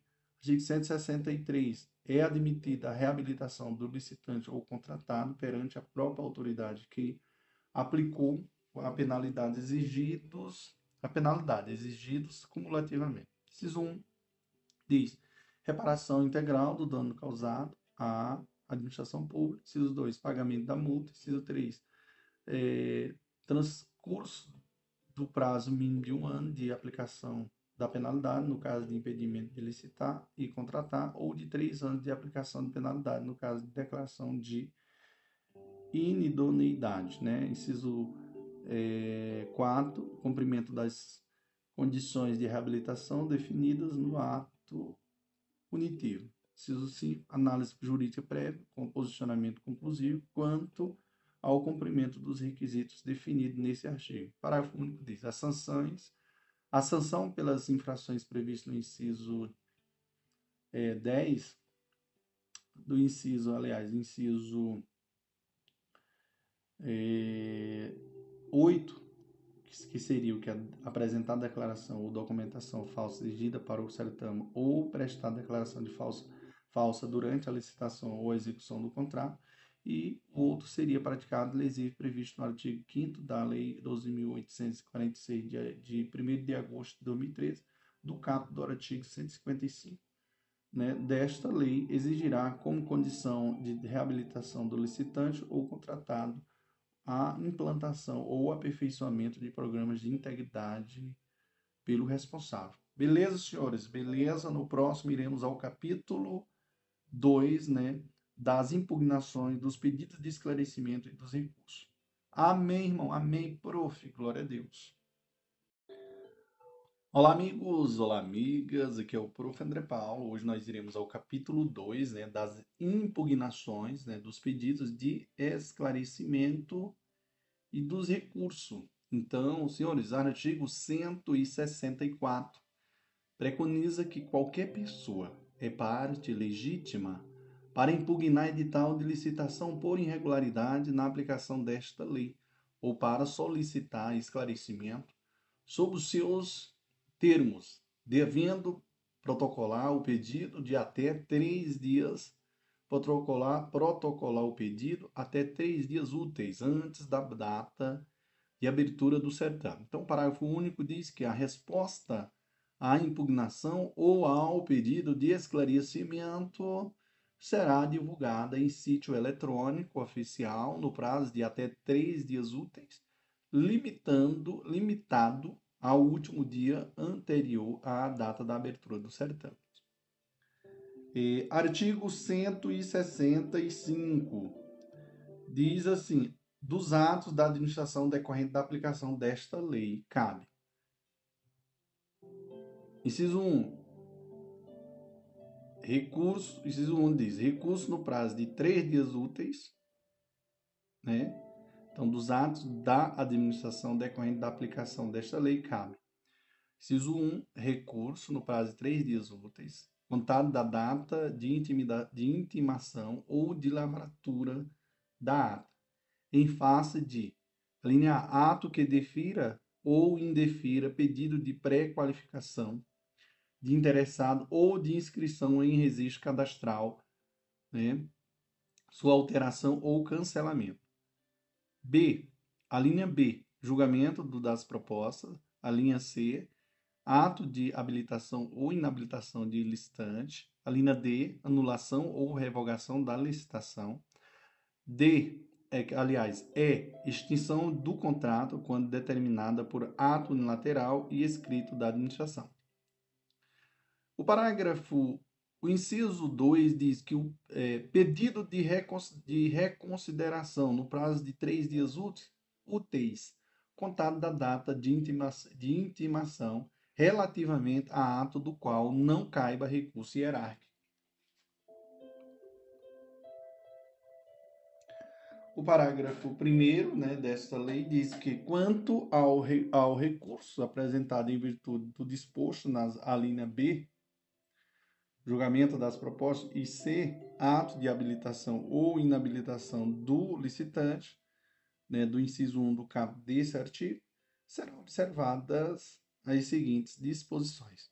Inciso 1 diz: a intenção de recorrer deverá a intenção de, de, de recorrer deverá ser manifestada imediatamente, sob pena de preclusão.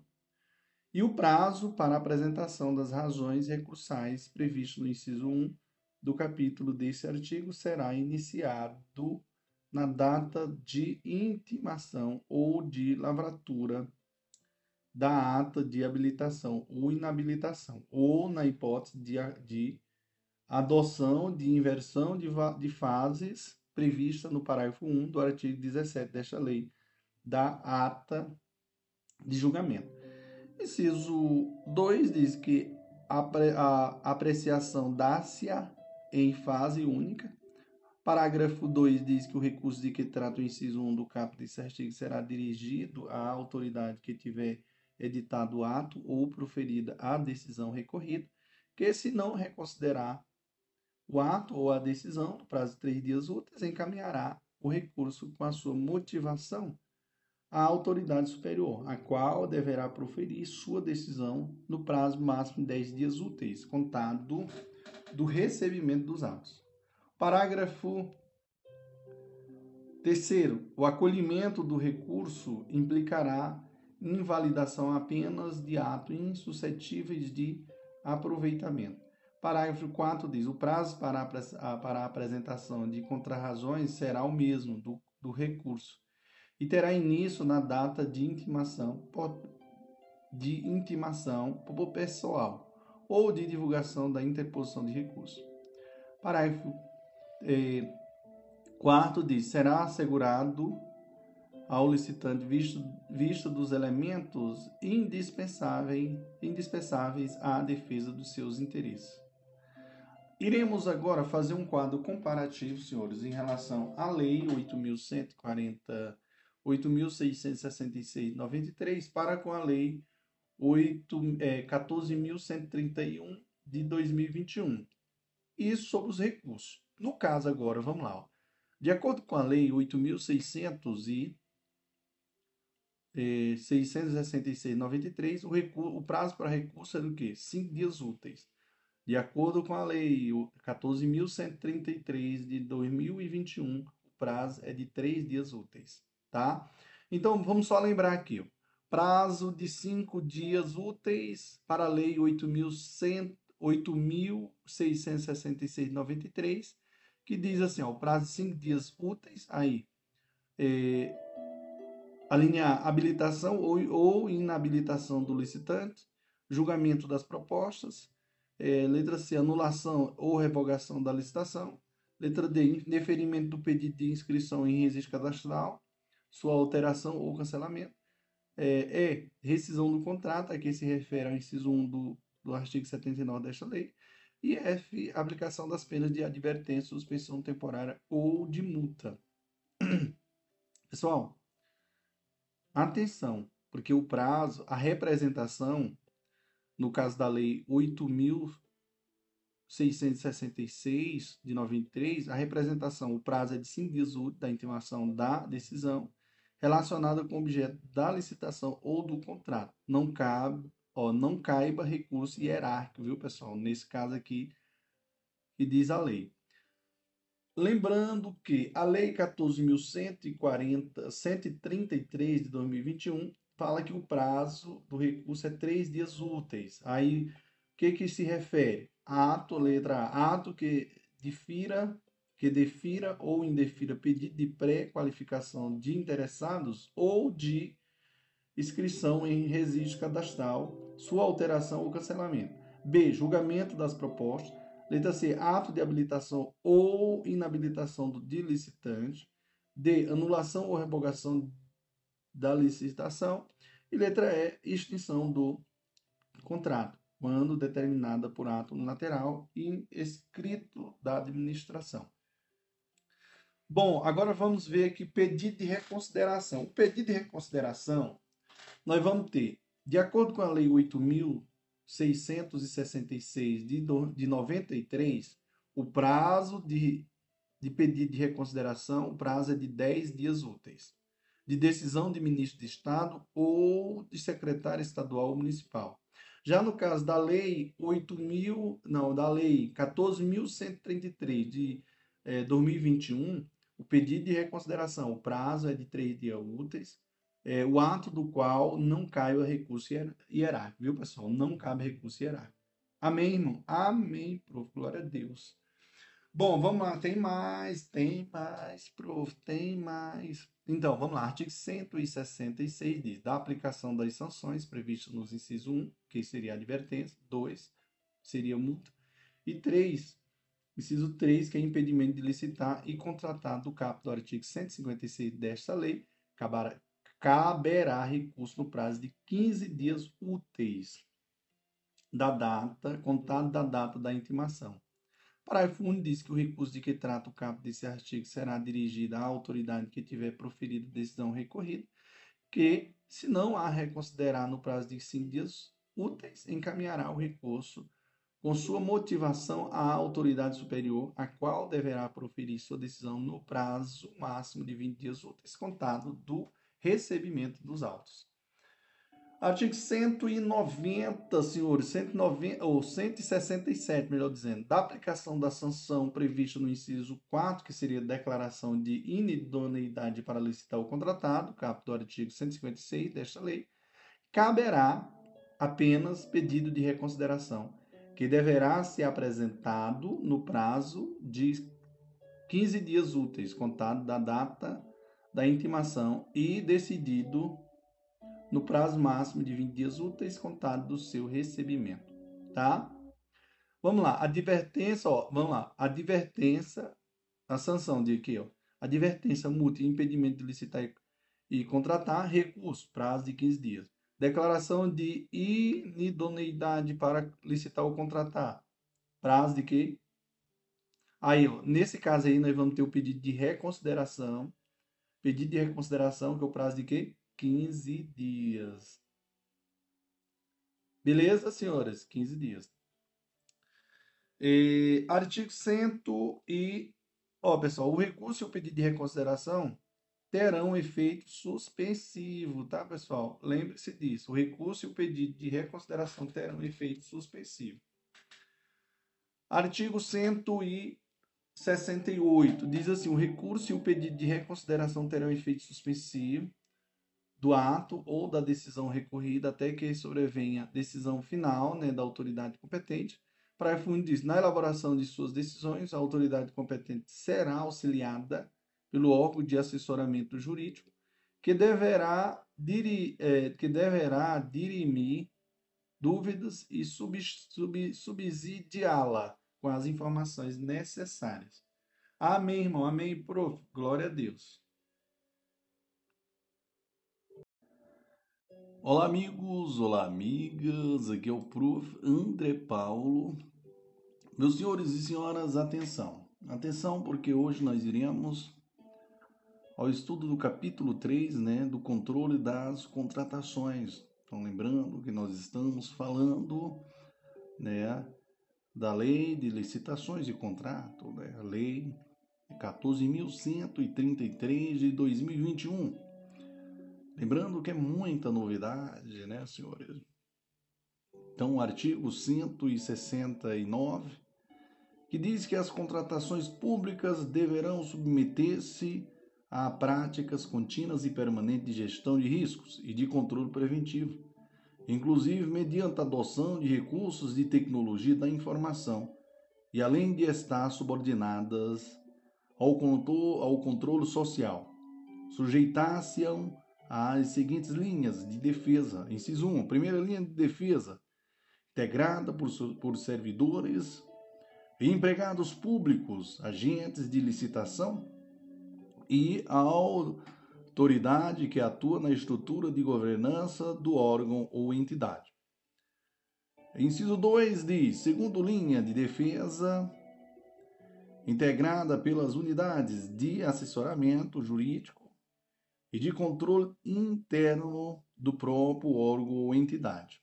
Ciso 3 diz: terceira linha de defesa integrada por órgão central de controle interno da administração e pelo Tribunal de Contas. É... O parágrafo 1 desse artigo preconiza que, na forma de regulamento, a implementação das práticas a que se refere o capto deste artigo será de responsabilidade da alta administração do órgão ou entidade e levará com consideração aos custos e os benefícios decorrentes da sua implementação, é, optando-se pelas medidas que promovam relações íntegras e confiáveis, com segurança jurídica para todos os envolvidos e reproduzam o resultado mais vantajoso para a administração, com eficiência, eficácia e efetividade nas contratações públicas. Parágrafo 2 diz que, para a realização de suas atividades, os órgãos de controle deverão ter acesso irrestritos, irrestrito aos documentos e às informações necessárias à realização dos trabalhos inclusive aos documentos classificados pelo órgão ou entidade nos termos da Lei 12.527, de 18 de novembro de 2011, e o órgão de controle com o qual foi compartilhada eventual informação sigilosa tornar-se-á correspondente pela manutenção do seu sigilo. parágrafo 3 diz que os integrantes das linhas de defesa, a que se refere os incisos 1, 2 e 3 do caput desse artigo. Observarão o seguinte: quando constatarem simples impropriedade formal, adotarão medidas para o seu saneamento e para mitigação de risco de sua nova ocorrência, preferencialmente com o aperfeiçoamento dos controles preventivos e com a capacitação dos agentes públicos responsáveis. Inciso 2 diz: quando, quando constatarem a irregularidade que configure dano à administração, sem prejuízo das medidas previstas no inciso 1 deste parágrafo 2, adotarão as providências necessárias para a apuração das infrações administrativas, observadas a segregação de funções e a necessidade de individualização das condutas, bem como remeterão ao Ministério Público competente cópia dos documentos cabíveis para apuração dos ilícitos da sua competência. Amém, irmão? Amém, prof. Senhores, o artigo 170 diz que os órgãos de controle adotarão, na fiscalização dos atos previstos nesta lei, critérios de oportunidade, materialidade, relevância e risco, e consideração, a, e consideração às razões apresentadas pelos órgãos e entidades responsáveis e os resultados obtidos com a contratação e entidade, observado o disposto no parágrafo 3 do artigo 169 desta lei. O parágrafo 1 preconiza que as razões apresentadas pelos órgãos e entidades responsáveis deverão ser encaminhadas ao órgão de controle até a conclusão da fase de instrução do processo e não poderão ser desentranhadas do autos. O parágrafo 2 diz que a omissão na prestação das informações não impedirá as deliberações dos órgãos de controle sem, retar, sem retardará, aliás, de controle nem retardará a aplicação de qualquer de, suas, de seus prazos de tramitação e de deliberação. O parágrafo 3 diz assim que os órgãos de controle desconsiderarão os documentos impertinentes, meramente protelatórios ou de nenhum interesse para o esclarecimento dos fatos Parágrafo 4 diz: qualquer licitante, contratado ou pessoa física ou jurídica, poderá representar aos órgãos de controle interno ou ao Tribunal de Contas competente contra irregularidade na aplicação desta lei.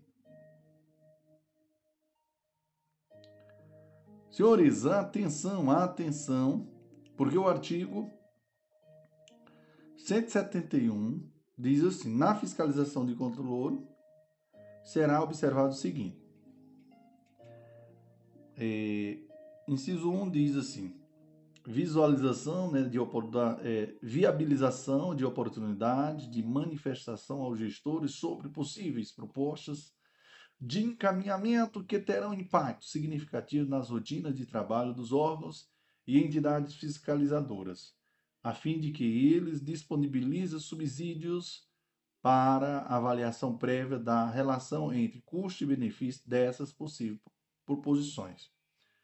Inciso 3. Adoção de procedimentos objetivos e imparciais e elaboração de relatório tecnicamente fundamentadas, fundamentados, baseados exclusivamente nas evidências obtidas e organizados de acordo com as normas de auditoria do respectivo órgão de controle, de modo a evitar que interesses pessoais e inter interpretações tendenciosas interfiram na apresentação e no tratamento dos fatos levantados. Inciso 3 diz que definição de objetivos nos regimes de, de empreitada por preço global, empreitada integral, contratação semi-integrada, e contratação integrada, atendidos os requisitos técnicos, legais, orçamentários e financeiros, de acordo com as finalidades de contratação, devendo ainda ser, ser perquirida a conformidade do preço global com os parâmetros de mercado para o objeto contratado, considerada inclusive a dimensão geográfica.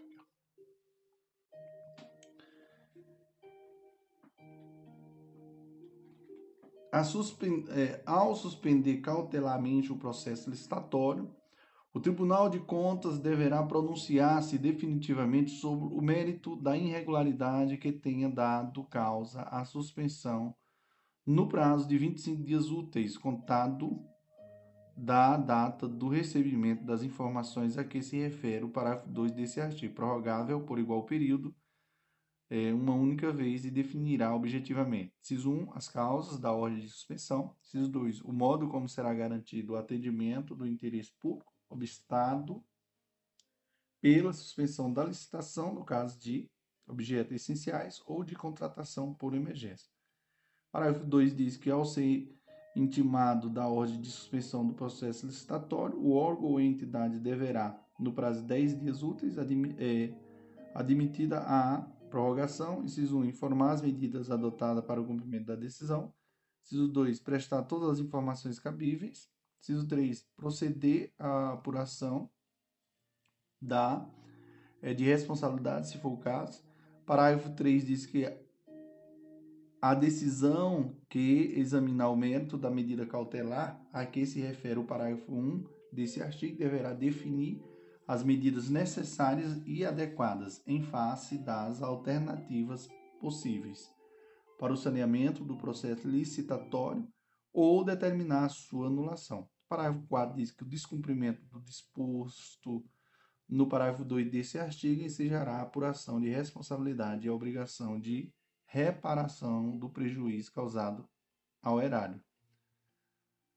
Artigo 173 diz assim que os tribunais de contas deverão, por meio de suas escolas de contas, né, promover eventos de capacitação para os servidores efetivos e empregados públicos designados para o desempenho das funções essenciais à execução desta lei, incluindo incluído cursos presenciais e a, e à distância, redes de aprendizagem, seminários e congresso sobre a contratação, sobre as contratações públicas. Amém, irmão? Amém, prof. No próximo capítulo iremos falar sobre. É, aliás, já vamos para o título 5, é, Disposições Gerais, e é, capítulo 1 do Portal Nacional de Contratações Públicas. Meu Deus, que coisa, prof. É isso, senhores. Segue né? Siga aí o prof, porque o prof tem bagagem. Show, papai. Olá, amigos, olá, amigas. Aqui é o prof André Paulo. Hoje nós iremos ao título 5, né, disposições gerais né, da lei. Capítulo 1 do Portal Nacional de Contratações Públicas, né? O PNCP. E aqui a gente adentra no artigo 174, que diz que é criado o Portal Nacional de Contratação Pública, né?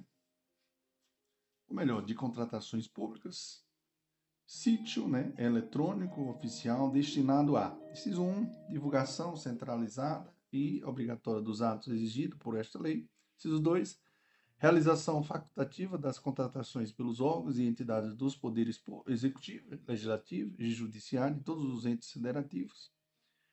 Inciso, é, parágrafo 1, é, o Portal Nacional de Contratações Públicas é, será gerido pelo Comitê Gestor da Rede Nacional de Contratações Públicas, a ser presidido por representantes indicados pelo presente, pelo presidente da República e composto de inciso 1, três representantes da União indicados pelo presidente da República, inciso 2, dois representantes dos estados e do Distrito Federal indicados pelo Conselho Nacional de Secretários de Estado da Administração.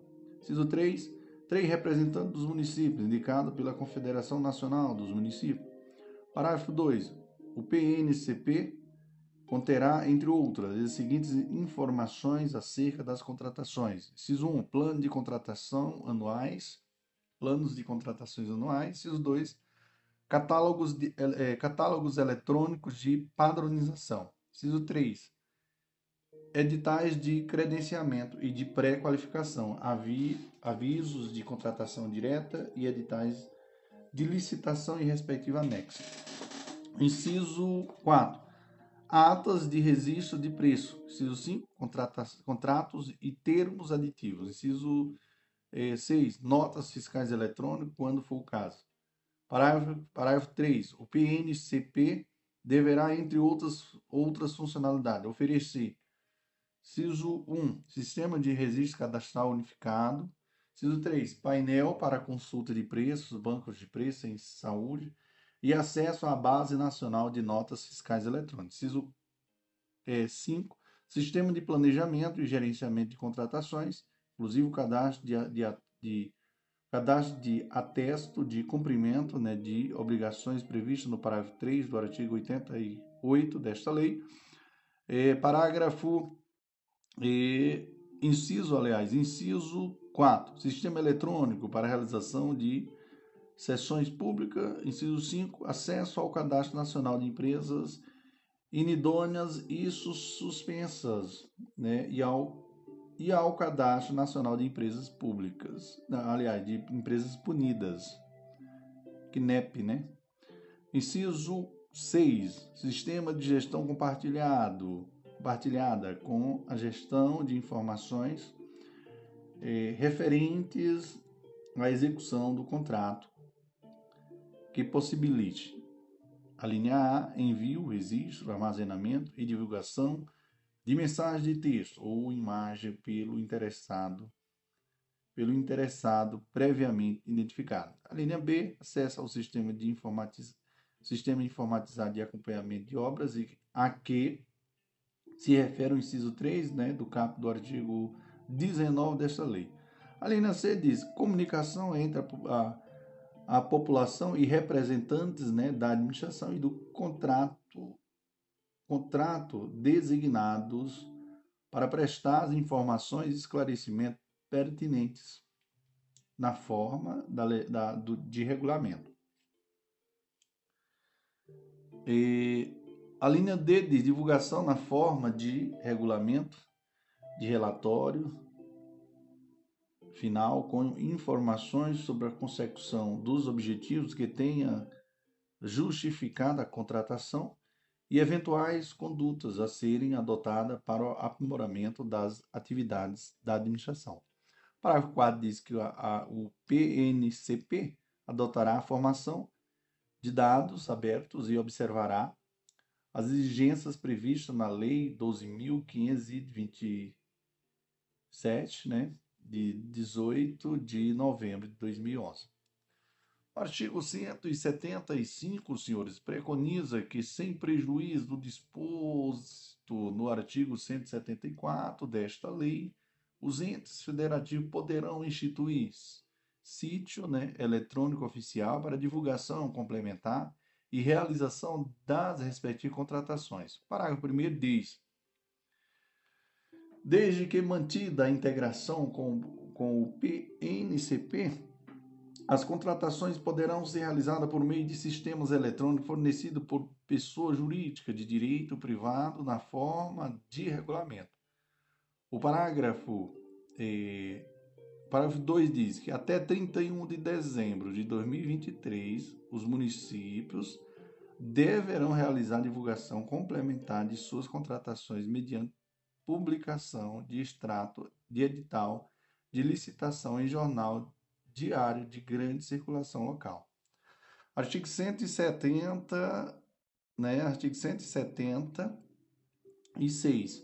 Os municípios com até 20 mil habitantes terão prazo de seis anos, contado da data da publicação desta lei, para cumprimento. Inciso 1. Dos requisitos estabelecidos no artigo 7 e no caput do artigo 8 desta lei. Inciso 2. A obrigatoriedade, da obrigatoriedade de realização de, da licitação sob a forma eletrônica, a que se refere o parágrafo 2 do artigo eh, 17 desta lei. É, inciso 3, das regras relativas à divulgação em sítio eletrônico oficial. Parágrafo único diz: enquanto não adotarem o PNCP, os municípios a que se refere o caput deste artigo deverão, inciso 1, publicar em diário oficial as informações que esta lei exige que sejam divulgadas em sítio eletrônico oficial, admitida a publicação de extrato. Inciso 2. Disponibilizar a versão física de documentos em suas repartições, vedada a cobrança de qualquer valor, salvo referente ao fornecimento de, ao fornecimento de edital ou de cópia de documento, que não será superior ao custo de sua reprodução gráfica. Amém, irmão. Amém, professor André Paulo. Glória a Deus. Show, papai. Olá, amigos. Olá, amigas. Aqui é o prof. André Paulo. Hoje nós estamos, né, senhores, praticamente na reta final do nosso podcast, né? Aqui nós iremos já ao capítulo 2, né, do título título 5, capítulo 2, né, aqui das alterações legislativas. E aqui eu adentro no artigo 177, que diz que o capto do artigo é, 1048 da Lei 13.105, de 16 de março de 2015, né, Código de Processo Civil, passa a vigorar acrescido do seguinte inciso, que é o inciso 4, viu, pessoal? Ele diz assim, ó, que em que se discuta a aplicação do disposto nas normas gerais de licitação, e contratação, a que se refere o inciso eh, 27 do, cap, do artigo 22 da Constituição Federal.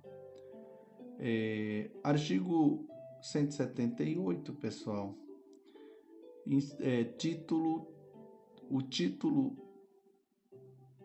é, 11 da parte especial do decreto 2848 é, 2848, de 7 de dezembro de 1940, né, Código Penal, passa a vigorar acrescido do seguinte capítulo 2b.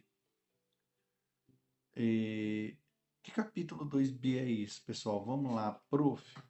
Ó, nos crimes em licitações, dos crimes em licitações e contratos administrativos. Então, aqui nós vamos analisar o princípio da continuidade normativa típica. Então, isso quer dizer que manutenção após a revogação de determinado dispositivo geral do caráter proibido da conduta, porém com, a, com o deslocamento do conteúdo criminoso para outro tipo penal. Então, a intenção do legislador, nesse caso, é que a conduta permaneça criminosa, não que haja a abolitio crimes. Então, o conteúdo criminoso dos crimes previstos na Lei 8.666 de 93 viu? Foram deslocados para a parte especial do Código Penal. Amém, irmão? Amém, prof. Contratação direta ilegal. Então, o artigo 300 e o artigo 337 diz assim, ó, é, é e admitir, possibilitar ou dar causa à contratação direta fora do, das hipóteses previstas em lei, pena de reclusão, pena de reclusão de 4 a 8 anos e multa. Beleza, irmão? Beleza. Então vamos só dar uma, analisada aqui. É, no artigo 84, pessoal, 89, aliás, da Lei 8.666-93, que diz assim, ó, dispensar ou, é, ó, dispensar ou inexigir licitação fora das hipóteses previstas em lei, ou deixar de observar as formalidades pertinentes à dispensa ou inexigibilidade, pena de reclusão de 3 a 5 anos e multa. Parágrafo único diz que na mesma pena incorre aquele que, tendo comprovadamente concorrido para a consumação da ilegalidade, beneficiou-se da dispensa ou inexigibilidade ilegal para celebrar contrato com o poder público. Então vamos analisar aqui que não, não comete o crime do artigo 84 da Lei 8.666, 93, né? É, Secretaria de Educação, Secretaria de Educação que faz contratação direta com base em inexigibilidade de licitação, né, artigo 25, inciso 1, de livros didáticos para a rede pública de ensino. Livros esses que foram escolhidos por equipe técnica formada por pedagogos, sem a sua interferência. Vale ressaltar que havia comprovação, por meio de carta de exclusividade emitida por entidade do setor, de que a empresa contratada era a única fornecedora dos livros na região. Além disso, não houve demonstração de sobrepreço. Diante dessas circunstâncias, o STF absolveu o réu por anuência, aliás, por ausência de dólar específico. Beleza, senhores? Então fica ligado. Elemento aqui subjetivo, que é algo também que eu friso a todos vocês, que para a configuração da tipicidade subjetiva do crime previsto no artigo 89 da Lei 8.666 de 93 exige-se o especial fim de agir, consistente na intenção específica de lesar o erário ou obter vantagem indevida. Exige-se descumprimento de formalidade mais violar, é, existe descumprimento de formalidade mais violação aos princípios da administração pública. O tipo penal previsto no artigo 89 não criminaliza o mero fato do, é, de o administrador público ter descumprido se verifique que ocorreu no caso concreto.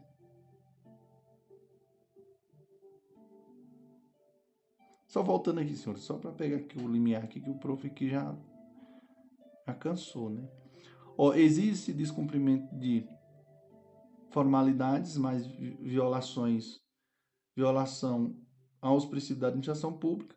O tipo penal previsto aqui no artigo 89 não criminaliza o mero fato de o administrador público ter descumprido formalidades. Para que haja o crime, é necessário que, além do descumprimento das formalidades, também se verifique que ocorreu, no caso concreto, a violação de princípios de princípios cardeais né, da administração pública. Se houver apenas irregularidades pontuais relacionadas com a burocracia estatal, isso não deve, por si só, gerar criminalização da conduta. Assim, para que ocorra o crime, é necessário que uma ofensa ao bem jurídico tutelado, que é o procedimento licitatório, sem isso, não há tipicidade material decisão amparada em pareceres técnicos e jurídicos. Então, não haverá crime se há decisão do administrador de deixar de instaurar a licitação para a contratação de determinado serviço foi amparado por argumentos previstos em pareceres técnicos e jurídicos que atenderam aos requisitos legais, fornecendo justificativa plausível sobre a escolha do executante e do preço cobrado e não houver indícios de, de conluio, conluio entre o gestor e os pareceres com o objetivo de, de fraudar o procedimento de contratação direta. O crime previsto no artigo 89 da Lei 8.666 de 1993 exige o dolo. Aliás, exige o dolo, meu Deus. Consubstanciado na vontade livre e consciente de praticar o, o, o ilícito penal, que não se faz presente quando o acusado atua com fruto em parecer da Procuradoria Jurídica no sentido da inexigibilidade da licitação. O crime do artigo 89 da Lei de Licitação não é inconstitucional nem viola o princípio da proporcionalidade. O fato de a dispensa de licitação e de o aditamento do contrato terem sido procedidos de parecer jurídico não é bastante para afastar o dolo, o dolo caso outros elementos externos indiciem, indiciem a possibilidade de desvio de finalidade ou de conluio entre o gestor e o responsável pelo parecer do STF. O objetivo do artigo 80, senhores, do artigo 89 não é punir o administrador público despreparado, inábil, mas sim o desonesto, que tinha a intenção de causar dano ao erário ou obter vantagem indevida. Por essa razão, é necessário sempre analisar se a conduta do agente foi apenas um ilícito civil e administrativo ou se chegou a configurar realmente o crime.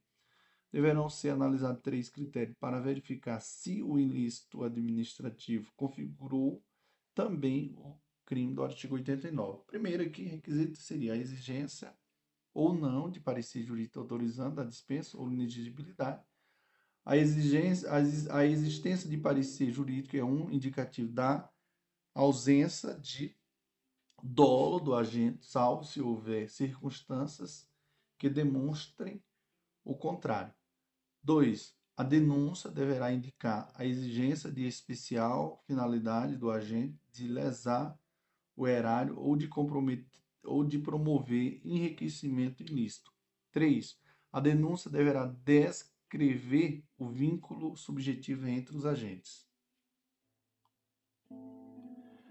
O STF julgou é, o STF julgou denúncia contra ex-prefeito pela prática do delito previsto no artigo 89 da Lei 8.866 de 93. Para ser válido, a contratação direta de escritório de advocacia por inegibilidade de licitação precisa atender aos seguintes requisitos. A linha A. É necessário que se instaure um procedimento administrativo formal. A linha B. Deverá ser demonstrada a notória especialização do processo do profissional a ser contratado. Linha C. Deverá ser demonstrada a natureza singular do serviço. D. Deverá ser demonstrada que é inadequada que o serviço a ser contratado seja prestado por integrantes do poder público. E. O preço cobrado pelo profissional contratado deve, deve ser compatível com a prática com o praticado pelo mercado, sendo cumprido esses requisitos. Não há que se falar em crime do artigo 89. Senhores, eu quero deixar logo aqui uma, uma, um quadro aqui que fala sobre o crime do artigo 89 da Lei de Licitação Lei 8.666, 93, que exige o dano ao erário. Exige o dano ao erário? É uma indagação que eu faço. Então, sim, nós vamos ter uma posição do STJ, né? E da segunda turma do STF. Beleza? E vamos ter também um não também que diz que não, o entendimento da primeira turma do STF. E aí, prof? Bom, primeiro vamos aqui ao entendimento da do STJ que diz que sim. E da segunda turma do STF. Ele diz que o crime do artigo 89 da lei 8666 de 93 não é de mera conduta, sendo necessária a demonstração do dolo específico de causar dano ao erário e à configuração do efetivo prejuízo ao patrimônio público para que se haja é, a condenação pelo crime do artigo 89 da Lei 8.666-93, existe a demonstração de que houve prejuízo ao erário e de que o agente tinha finalidade específica de favorecimento indevido. Assim mesmo, assim, mesmo que a decisão de dispensa ou inexigibilidade da licitação tenha sido incorrido, isso não significa necessariamente que tenha havido crime, sendo necessário analisar o prejuízo e o dolo do agente. Amém, irmão? Amém. Agora nós iremos aqui a posição do da primeira turma, né? O entendimento da primeira turma é, do STF, que diz que não, que o tipo penal do artigo 89 é, da lei de licitação é, prevê crime formal, que dispensa o resultado danoso para o erário. O crime do artigo 89 é formal, consumando-se tão somente com a dispensa ou inexigibilidade de licitação para as hipóteses de licitação fora das hipóteses legais. Não se exige, para sua configuração, prova de prejuízo financeiro ao erário, uma vez que o bem jurídico tutelado não se resume ao patrimônio público, mas coincide com os fins buscados pelo, pela Constituição de 88, ao exigir, em seu artigo 37, inciso é, 21, licitação pública que assegure igualdade de condições a todos os concorrentes, é, tutela tutela-se igualmente a moralidade administrativa, a probidade e a impessoalidade e a isonomia. Beleza, pessoal? Então fica ligado. São situações interessantíssimas. É... Tem outra coisa que eu quero falar para vocês é quanto à frustração do caráter competitivo de licitação. Isso aí nós vamos ter o artigo aqui é, do Código Penal, viu, pessoal? Aqui, ó, artigo 337 que diz assim: 337F frustrar ou fraudar com o intuito de obter para si ou para outra vantagem decorrente da adjudicação do objeto da licitação, o caráter competitivo do processo licitatório, pena de reclusão de 4 a 8 anos e multa. Então, aí eu adentro no artigo 90 da Lei 8.666-93, que diz assim, o que fraudar ou é, frustrar ou fraudar mediante ajuste combinação ou qualquer outro expediente, o caráter competitivo do procedimento licitatório, com o intuito de obter para si ou para outra vantagem decorrente da adjudicação do objeto da licitação, pena de detenção de 2 a 4 anos e multa. Não configura bis e idem a condenação pela prática da conduta típica, no artigo 90 da Lei 8.666, de 1993 fraudar o caráter competitivo do procedimento licitatório em, em concurso formal com o artigo 97, inciso 1 da mesma lei, fraudar a licitação mediante elevação é, arbitrária do preços, né? O súmula 645 do STJ diz que o crime de fraude à licitação é formal. Sua consumação prescinde da comprovação do prejuízo ou da obtenção de vantagem. Outra coisa que é interessante é sobre o patrocínio, senhores. Patrocínio de contratação indevida. Artigo 377, 337G diz patrocinar direto ou indiretamente interesse privado perante a administração pública dando causa à instauração de licitação ou à celebração de contrato cuja invalida, invalidação vier a ser decretada pelo Poder Judiciário. Pena de reclusão de seis meses a três anos e multa. É, artigo 70 e artigo 91 da Lei 8.666 de 93 diz assim: patrocinar, direto ou indiretamente, interesse privado perante a administração pública, dando causa à instauração de licitação ou à celebração de contrato, cuja invalidade vier a ser decretada, pena de é, decretada pelo Poder Judiciário. Então, pena de detenção de seis meses a dois anos e multa. Beleza, prof. Tem mais, tem sim, ó. que eu quero que vocês se atentem aqui, sabe o que? A modificação ou pagamento irregular em contrato administrativo.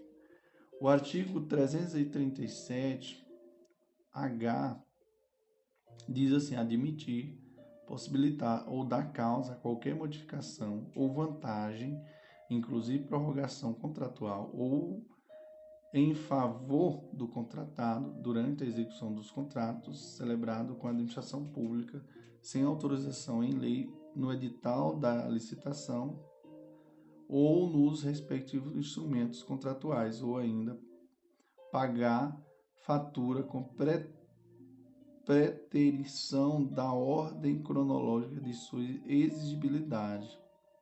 Pena reclusão de quatro anos, de quatro anos a de oito de quatro anos a oito anos e multa.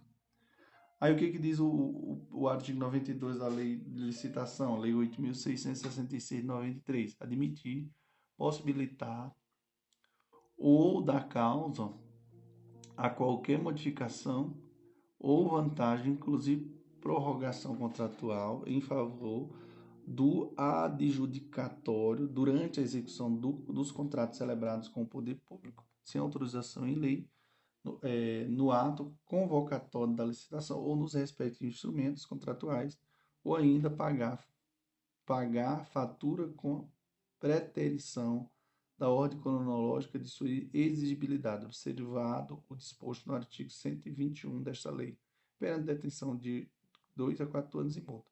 O parágrafo único diz que incide na mesma pena o contratado que, tendo comprovadamente concorrido para a consumação da ilegalidade, obtém vantagem devida ou se beneficia injustamente das modificações ou prorrogações contratuais. Perturbação de processo licitatório, artigo 337-I.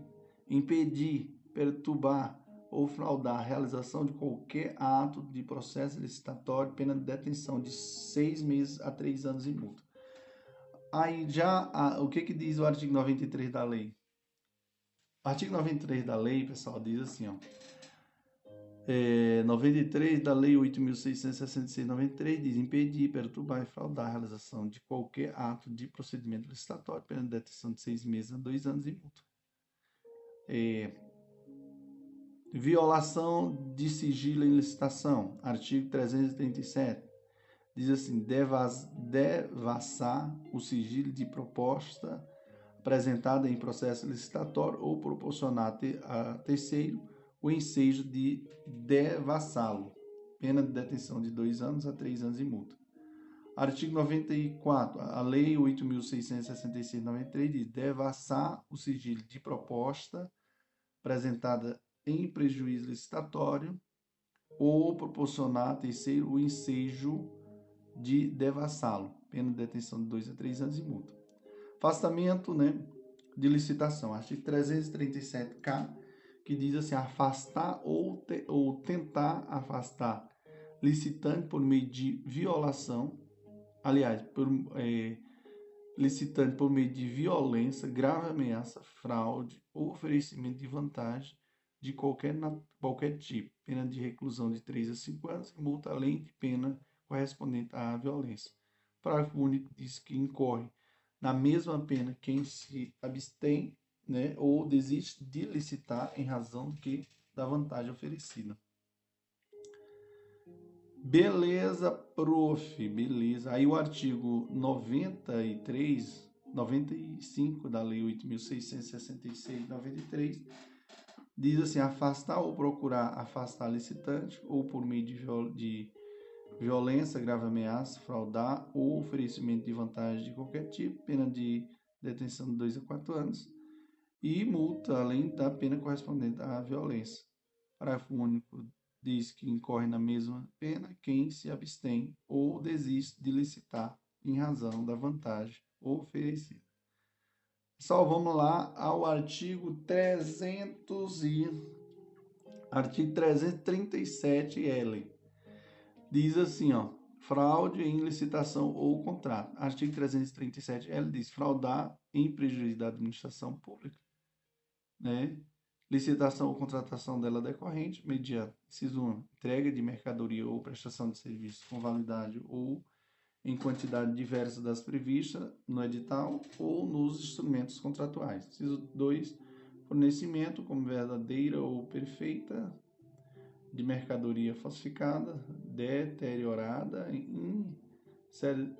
insercível para consumo com consumo ou com prazo de validade que vendi, vencido.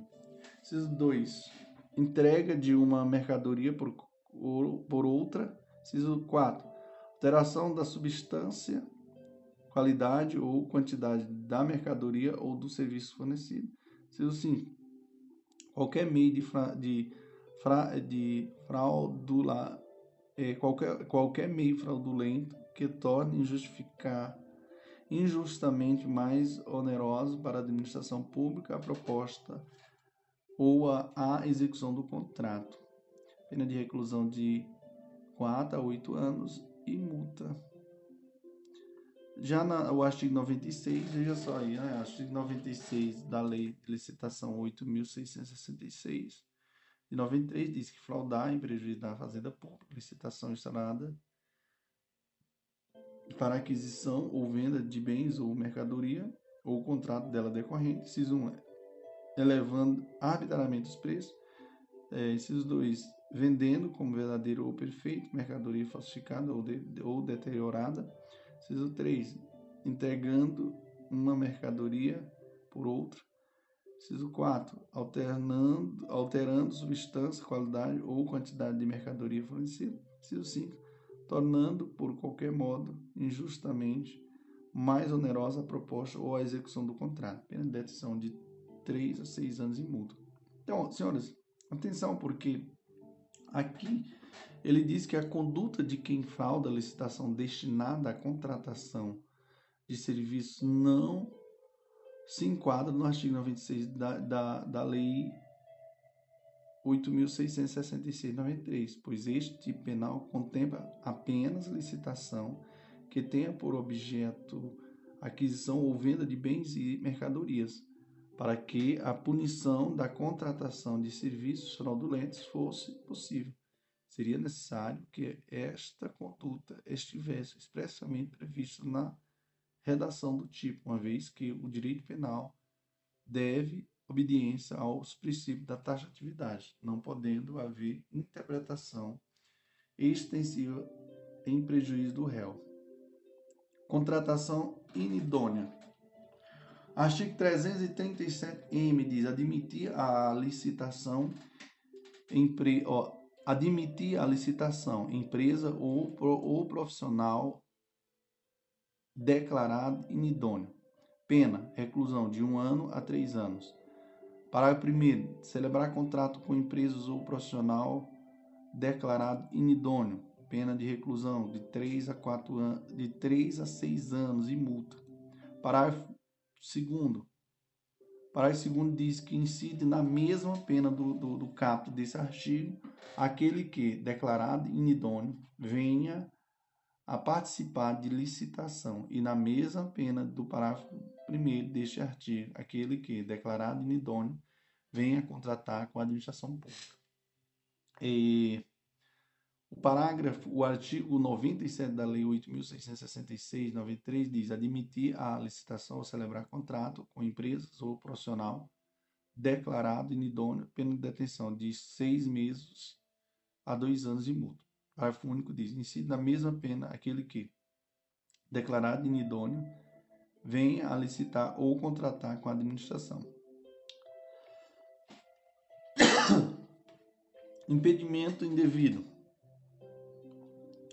Artigo 337-N diz: é, obstar, impedir ou dificultar injustamente a inscrição de qualquer interessado nos registros cadastrais ou promover indevidamente a alteração, a suspensão ou cancelamento de registro do escrito, pena de reclusão de seis meses a dois anos e multa.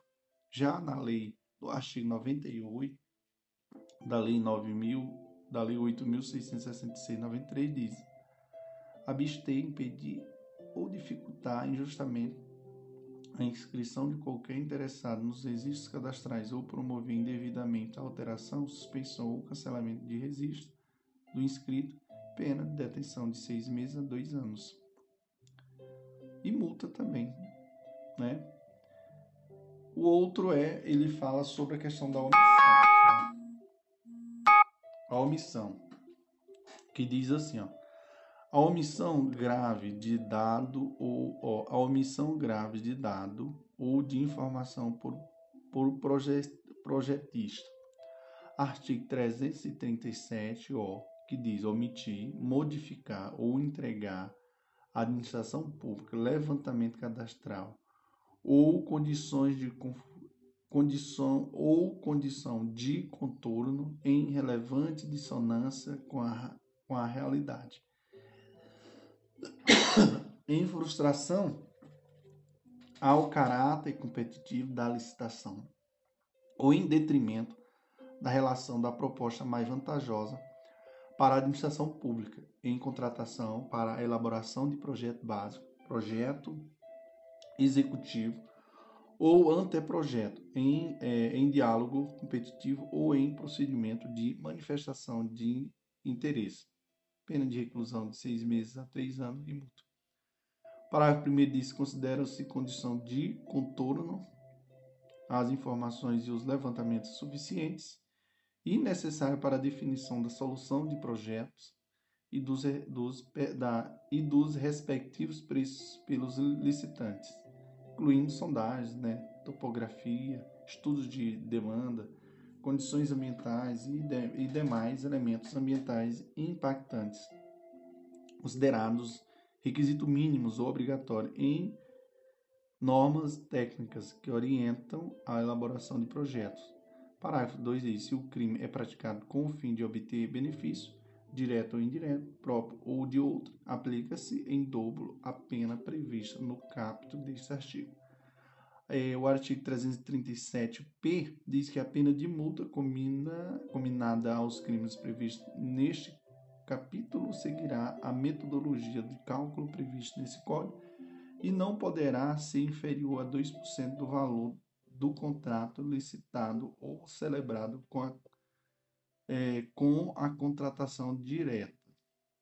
Beleza, prof? Beleza, professorzinho. E aqui, senhores, não tem ainda é, o artigo 99 né, da Lei de Licitação, Lei 8.666 de 93, que diz que a pena de multa combinada nos artigos 89 e 88, 89 a 98 desta lei consiste no pagamento de quantia fixa na sentença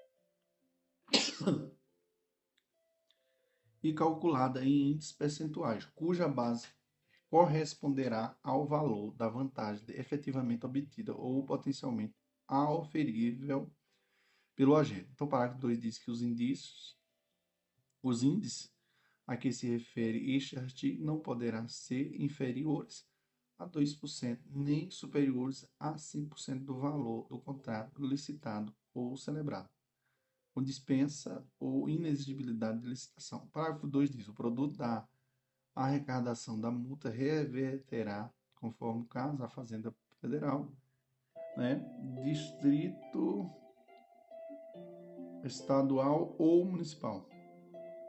E aqui, pessoal, vou só fazer aqui a narrativa aqui de algumas jurisprudências sobre a temática, tá? Jurisprudência em tese. Beleza, prof. Beleza. No próximo item eu falo sobre a jurisprudência em tese. Amém, irmão? Amém, prof. Glória a Deus. Olá, amigos, olá, amigas. Aqui é o prof. André Paulo. Hoje nós iremos é, finalizar nosso podcast, né? chave de ouro. Tá, senhores? Então, é, de já, eu só tenho a agradecer a Deus, né? Por um momento de muita glória na vida do prof. E na sua também. Tenho plena convicção Tá, a jurisprudência em tese, aqui eu finalizo, tá? Que é, tem alguma é, edição número 134 dos crimes da lei de licitação, lei 8.666 de 93. Então, a primeira aqui eu começo dizendo que para a configuração do delito no artigo 89 da Lei 8.666, 93, é indispensável a comprovação do dolo específico do agente em causar dano ao erário, bem como do prejuízo à administração pública. Segundo, o artigo 89 da Lei 8.666-93 revogou o inciso 9 do artigo 1 do Decreto-Lei número 201 de 1967, devendo, portanto, ser aplicada às condutas típicas praticadas por por prefeitos após sua vigência. O 3 diz assim: a condição de agente político, né, cargo de prefeito, é elementar do tipo penal descrito no capítulo do artigo 89 da Lei 8.666 de 93, não podendo, portanto, ser é, sopesado como circunstância judicial desfavorável. 4. O crime do artigo 90 da Lei 8.666 de 93 é formal e prescinde da exigência e prescinde da existência de prejuízo ao erário, haja vista que o dano se revela pela simples quebra do caráter competitivo entre os licitantes interessados em contratar, causada pela frustração ou pela fraude no procedimento licitatório. 5. O crime previsto no artigo 90 da Lei 8.666-93 classifica-se como comum, não se exigindo do sujeito ativo nenhuma característica específica, podendo ser praticada praticado por qualquer pessoa que participe do certame. 6. É, é possível a incidência da agravante genérica prevista no artigo 61, inciso 1, a linha G do Código Penal no crime de fraude e licitação, quando violado o dever inerente à, à função pública, circunstâncias que não integram né, o tipo previsto no artigo 90 né, da Lei 8.666. É, sétimo, é possível o concurso de agentes, é o concurso de crime entre os, os delitos do artigo 90, né, fraudar o caráter competitivo né, do procedimento licitatório, com o do artigo 96 do inciso 1 fraudar a licitação mediante elevação arbitrária né, dos preços da lei de licitação, pois tutelam objeto distinto, afastando-se, portanto, o princípio da absorção. Oitavo, em relação ao delito previsto no artigo 90 da Lei 8.666, 93, o termo inicial para a contagem do prazo prescricional deve ser a data em que o contrato administrativo foi efetivamente assinado. É, nono, é idôneo a valorar a valorização negativa da culpabilidade do agente pelo fato de exercer cargo de prefeito ao cometer os crimes previstos no artigo 90 e artigo 92 né, da Lei 8.666-93, dada a lisura e a ética que se espera de um representante do interesse público. 10. O delito do artigo 93 da Lei 8.666 de 93 somente se tipifica se as condutas nele previstas forem praticadas no curso do procedimento licitatório. E 11. A, a fraude na licitação para fins de contratação de serviços não está abrangida pelo tipo penal previsto no artigo 96 da Lei 8.666 de 93 uma vez que apresenta hipóteses estreitas de penalidade, não podendo haver interpretação extensiva em prejuízo do réu, à luz do princípio penal da taxatividade. 12. As infrações penais tipificadas na, na Lei 8.666-93 não são meio necessário ou fase preparatória ou de execução para a prática de crimes de responsabilidade proferido no proferidos, aliás, de responsabilidade de prefeitos, melhor dizendo, para a prática de crime de responsabilidade de prefeitos. Então, o artigo 1 da lei, do decreto-lei né, número 201 de 76, tratando-se de delitos autônomos e distintos, distintos a tutela bens a tutelar bens jurídicos diversos, né, não sendo possível a aplicação do princípio da consumação. Senhores, é, parágrafo 3 diz assim, à luz do sistema constitucional acusatório e dos princípios do contraditório e da ampla defesa, a norma contida no artigo 40 do Código de Processo Penal, que prevê a realização do, da, do interrogatório ao final da instrução criminal, é de observância obrigatória no âmbito né, dos procedimentos especiais, não havendo que se falar em afronta ao princípio do procedimento previsto no artigo 104 da Lei de Licitação. Artigo 14. Compete à Justiça castrense processar e julgar os crimes licitatórios praticados por militar contra patrimônio sujeito à administração militar. Artigo 9 do Código Penal Militar. Senhores, é, aqui nós temos aqui o artigo 179 que diz que os incisos 1 e 2 do caput do artigo 2 da Lei 8.900 87, né, Serviço Público, de 13 de, de fevereiro de 1995, passa a vigorar com as seguintes redação. Vamos lá. É, concessão, inciso 2 diz a concessão de serviço público, né? Concessão de serviço público diz a delegação de sua prestação feita por pelo poder concedente mediante licitação na modalidade de concorrência ou de ou diálogo competitivo, pessoa jurídica ou consórcios de empresas que demonstre capacidade para seu desempenho por sua conta e, conta e risco e por prazo determinado. Inciso 2, 3. Concessão de serviço público precedida da execução de obras de obra pública.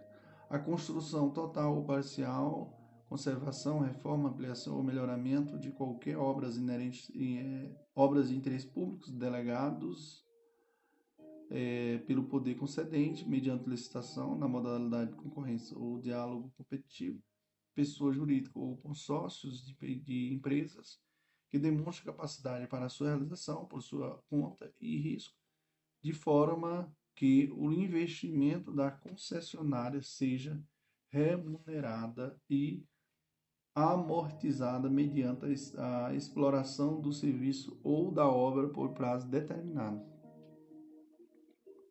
Artigo 180 diz que o caput do artigo 10 da Lei 11.079, de 30 de dezembro de 2004, passa a vigorar com os seguintes redação.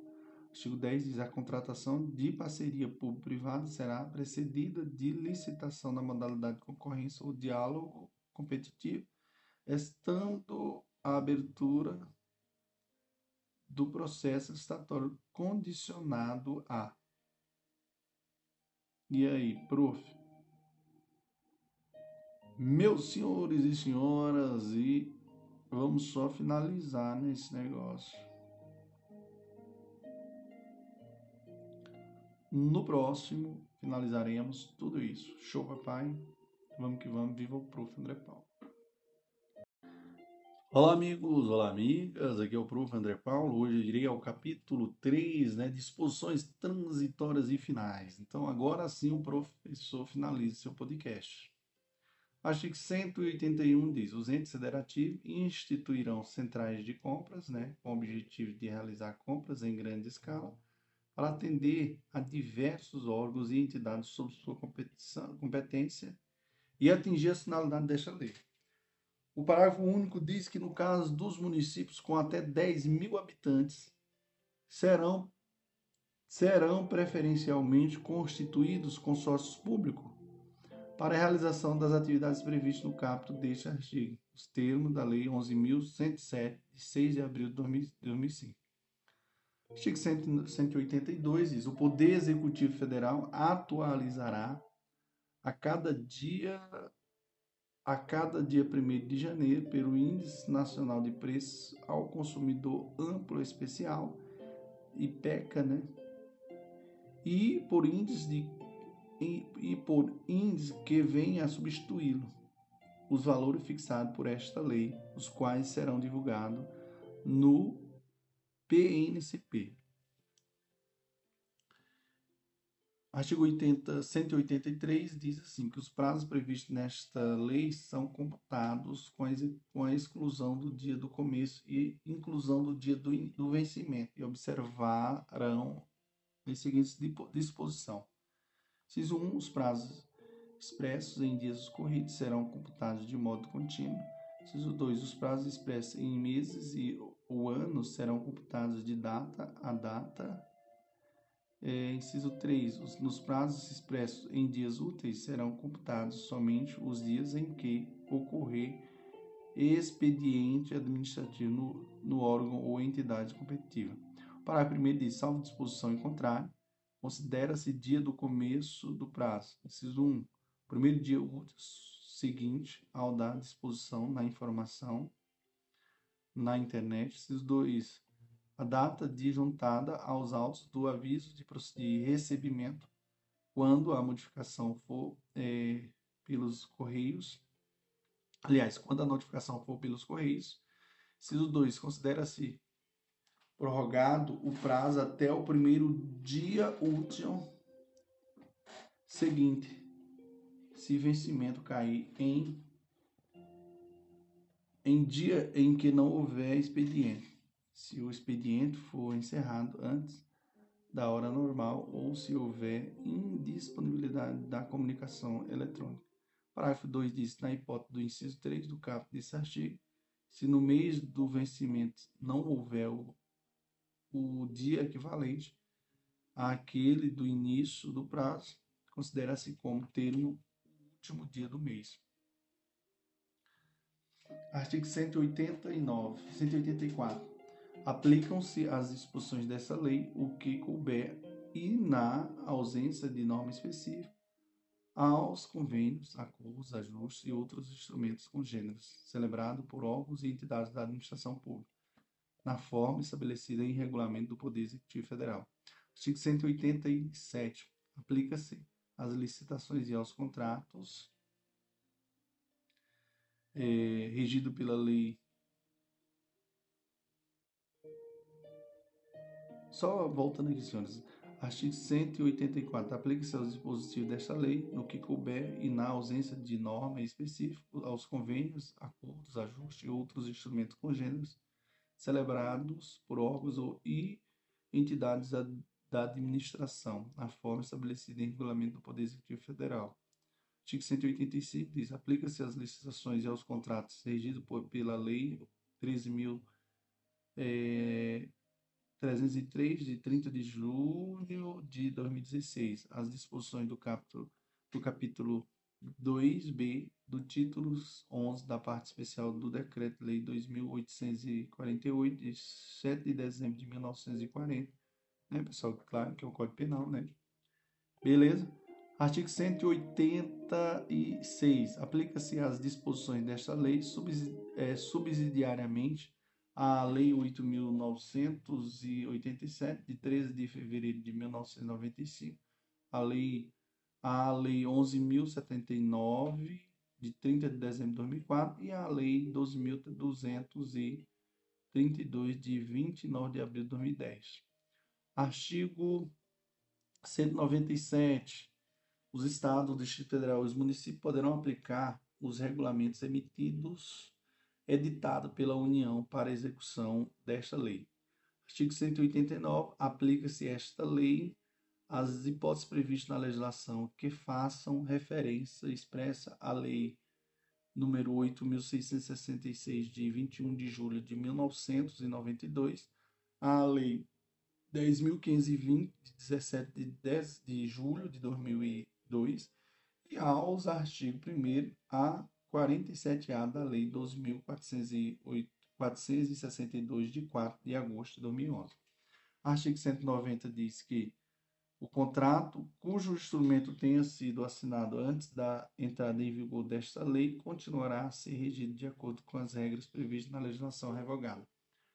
Artigo 191 diz assim: até o decurso do prazo de que trata o inciso 2, capítulo do artigo 193, a administração poderá optar por licitar ou contratar diretamente de acordo com esta lei ou de acordo com as leis licitadas no referido inciso.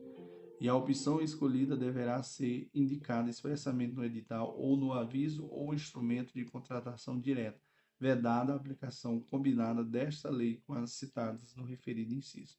O parágrafo único diz que, na hipótese do capítulo desse artigo, se a administração optar por licitar de acordo com as leis citadas no inciso 2 do, do capítulo do capto do artigo 193 desta lei, o contrato respectivo será regido pelas regras nelas previstas durante toda a sua vigência.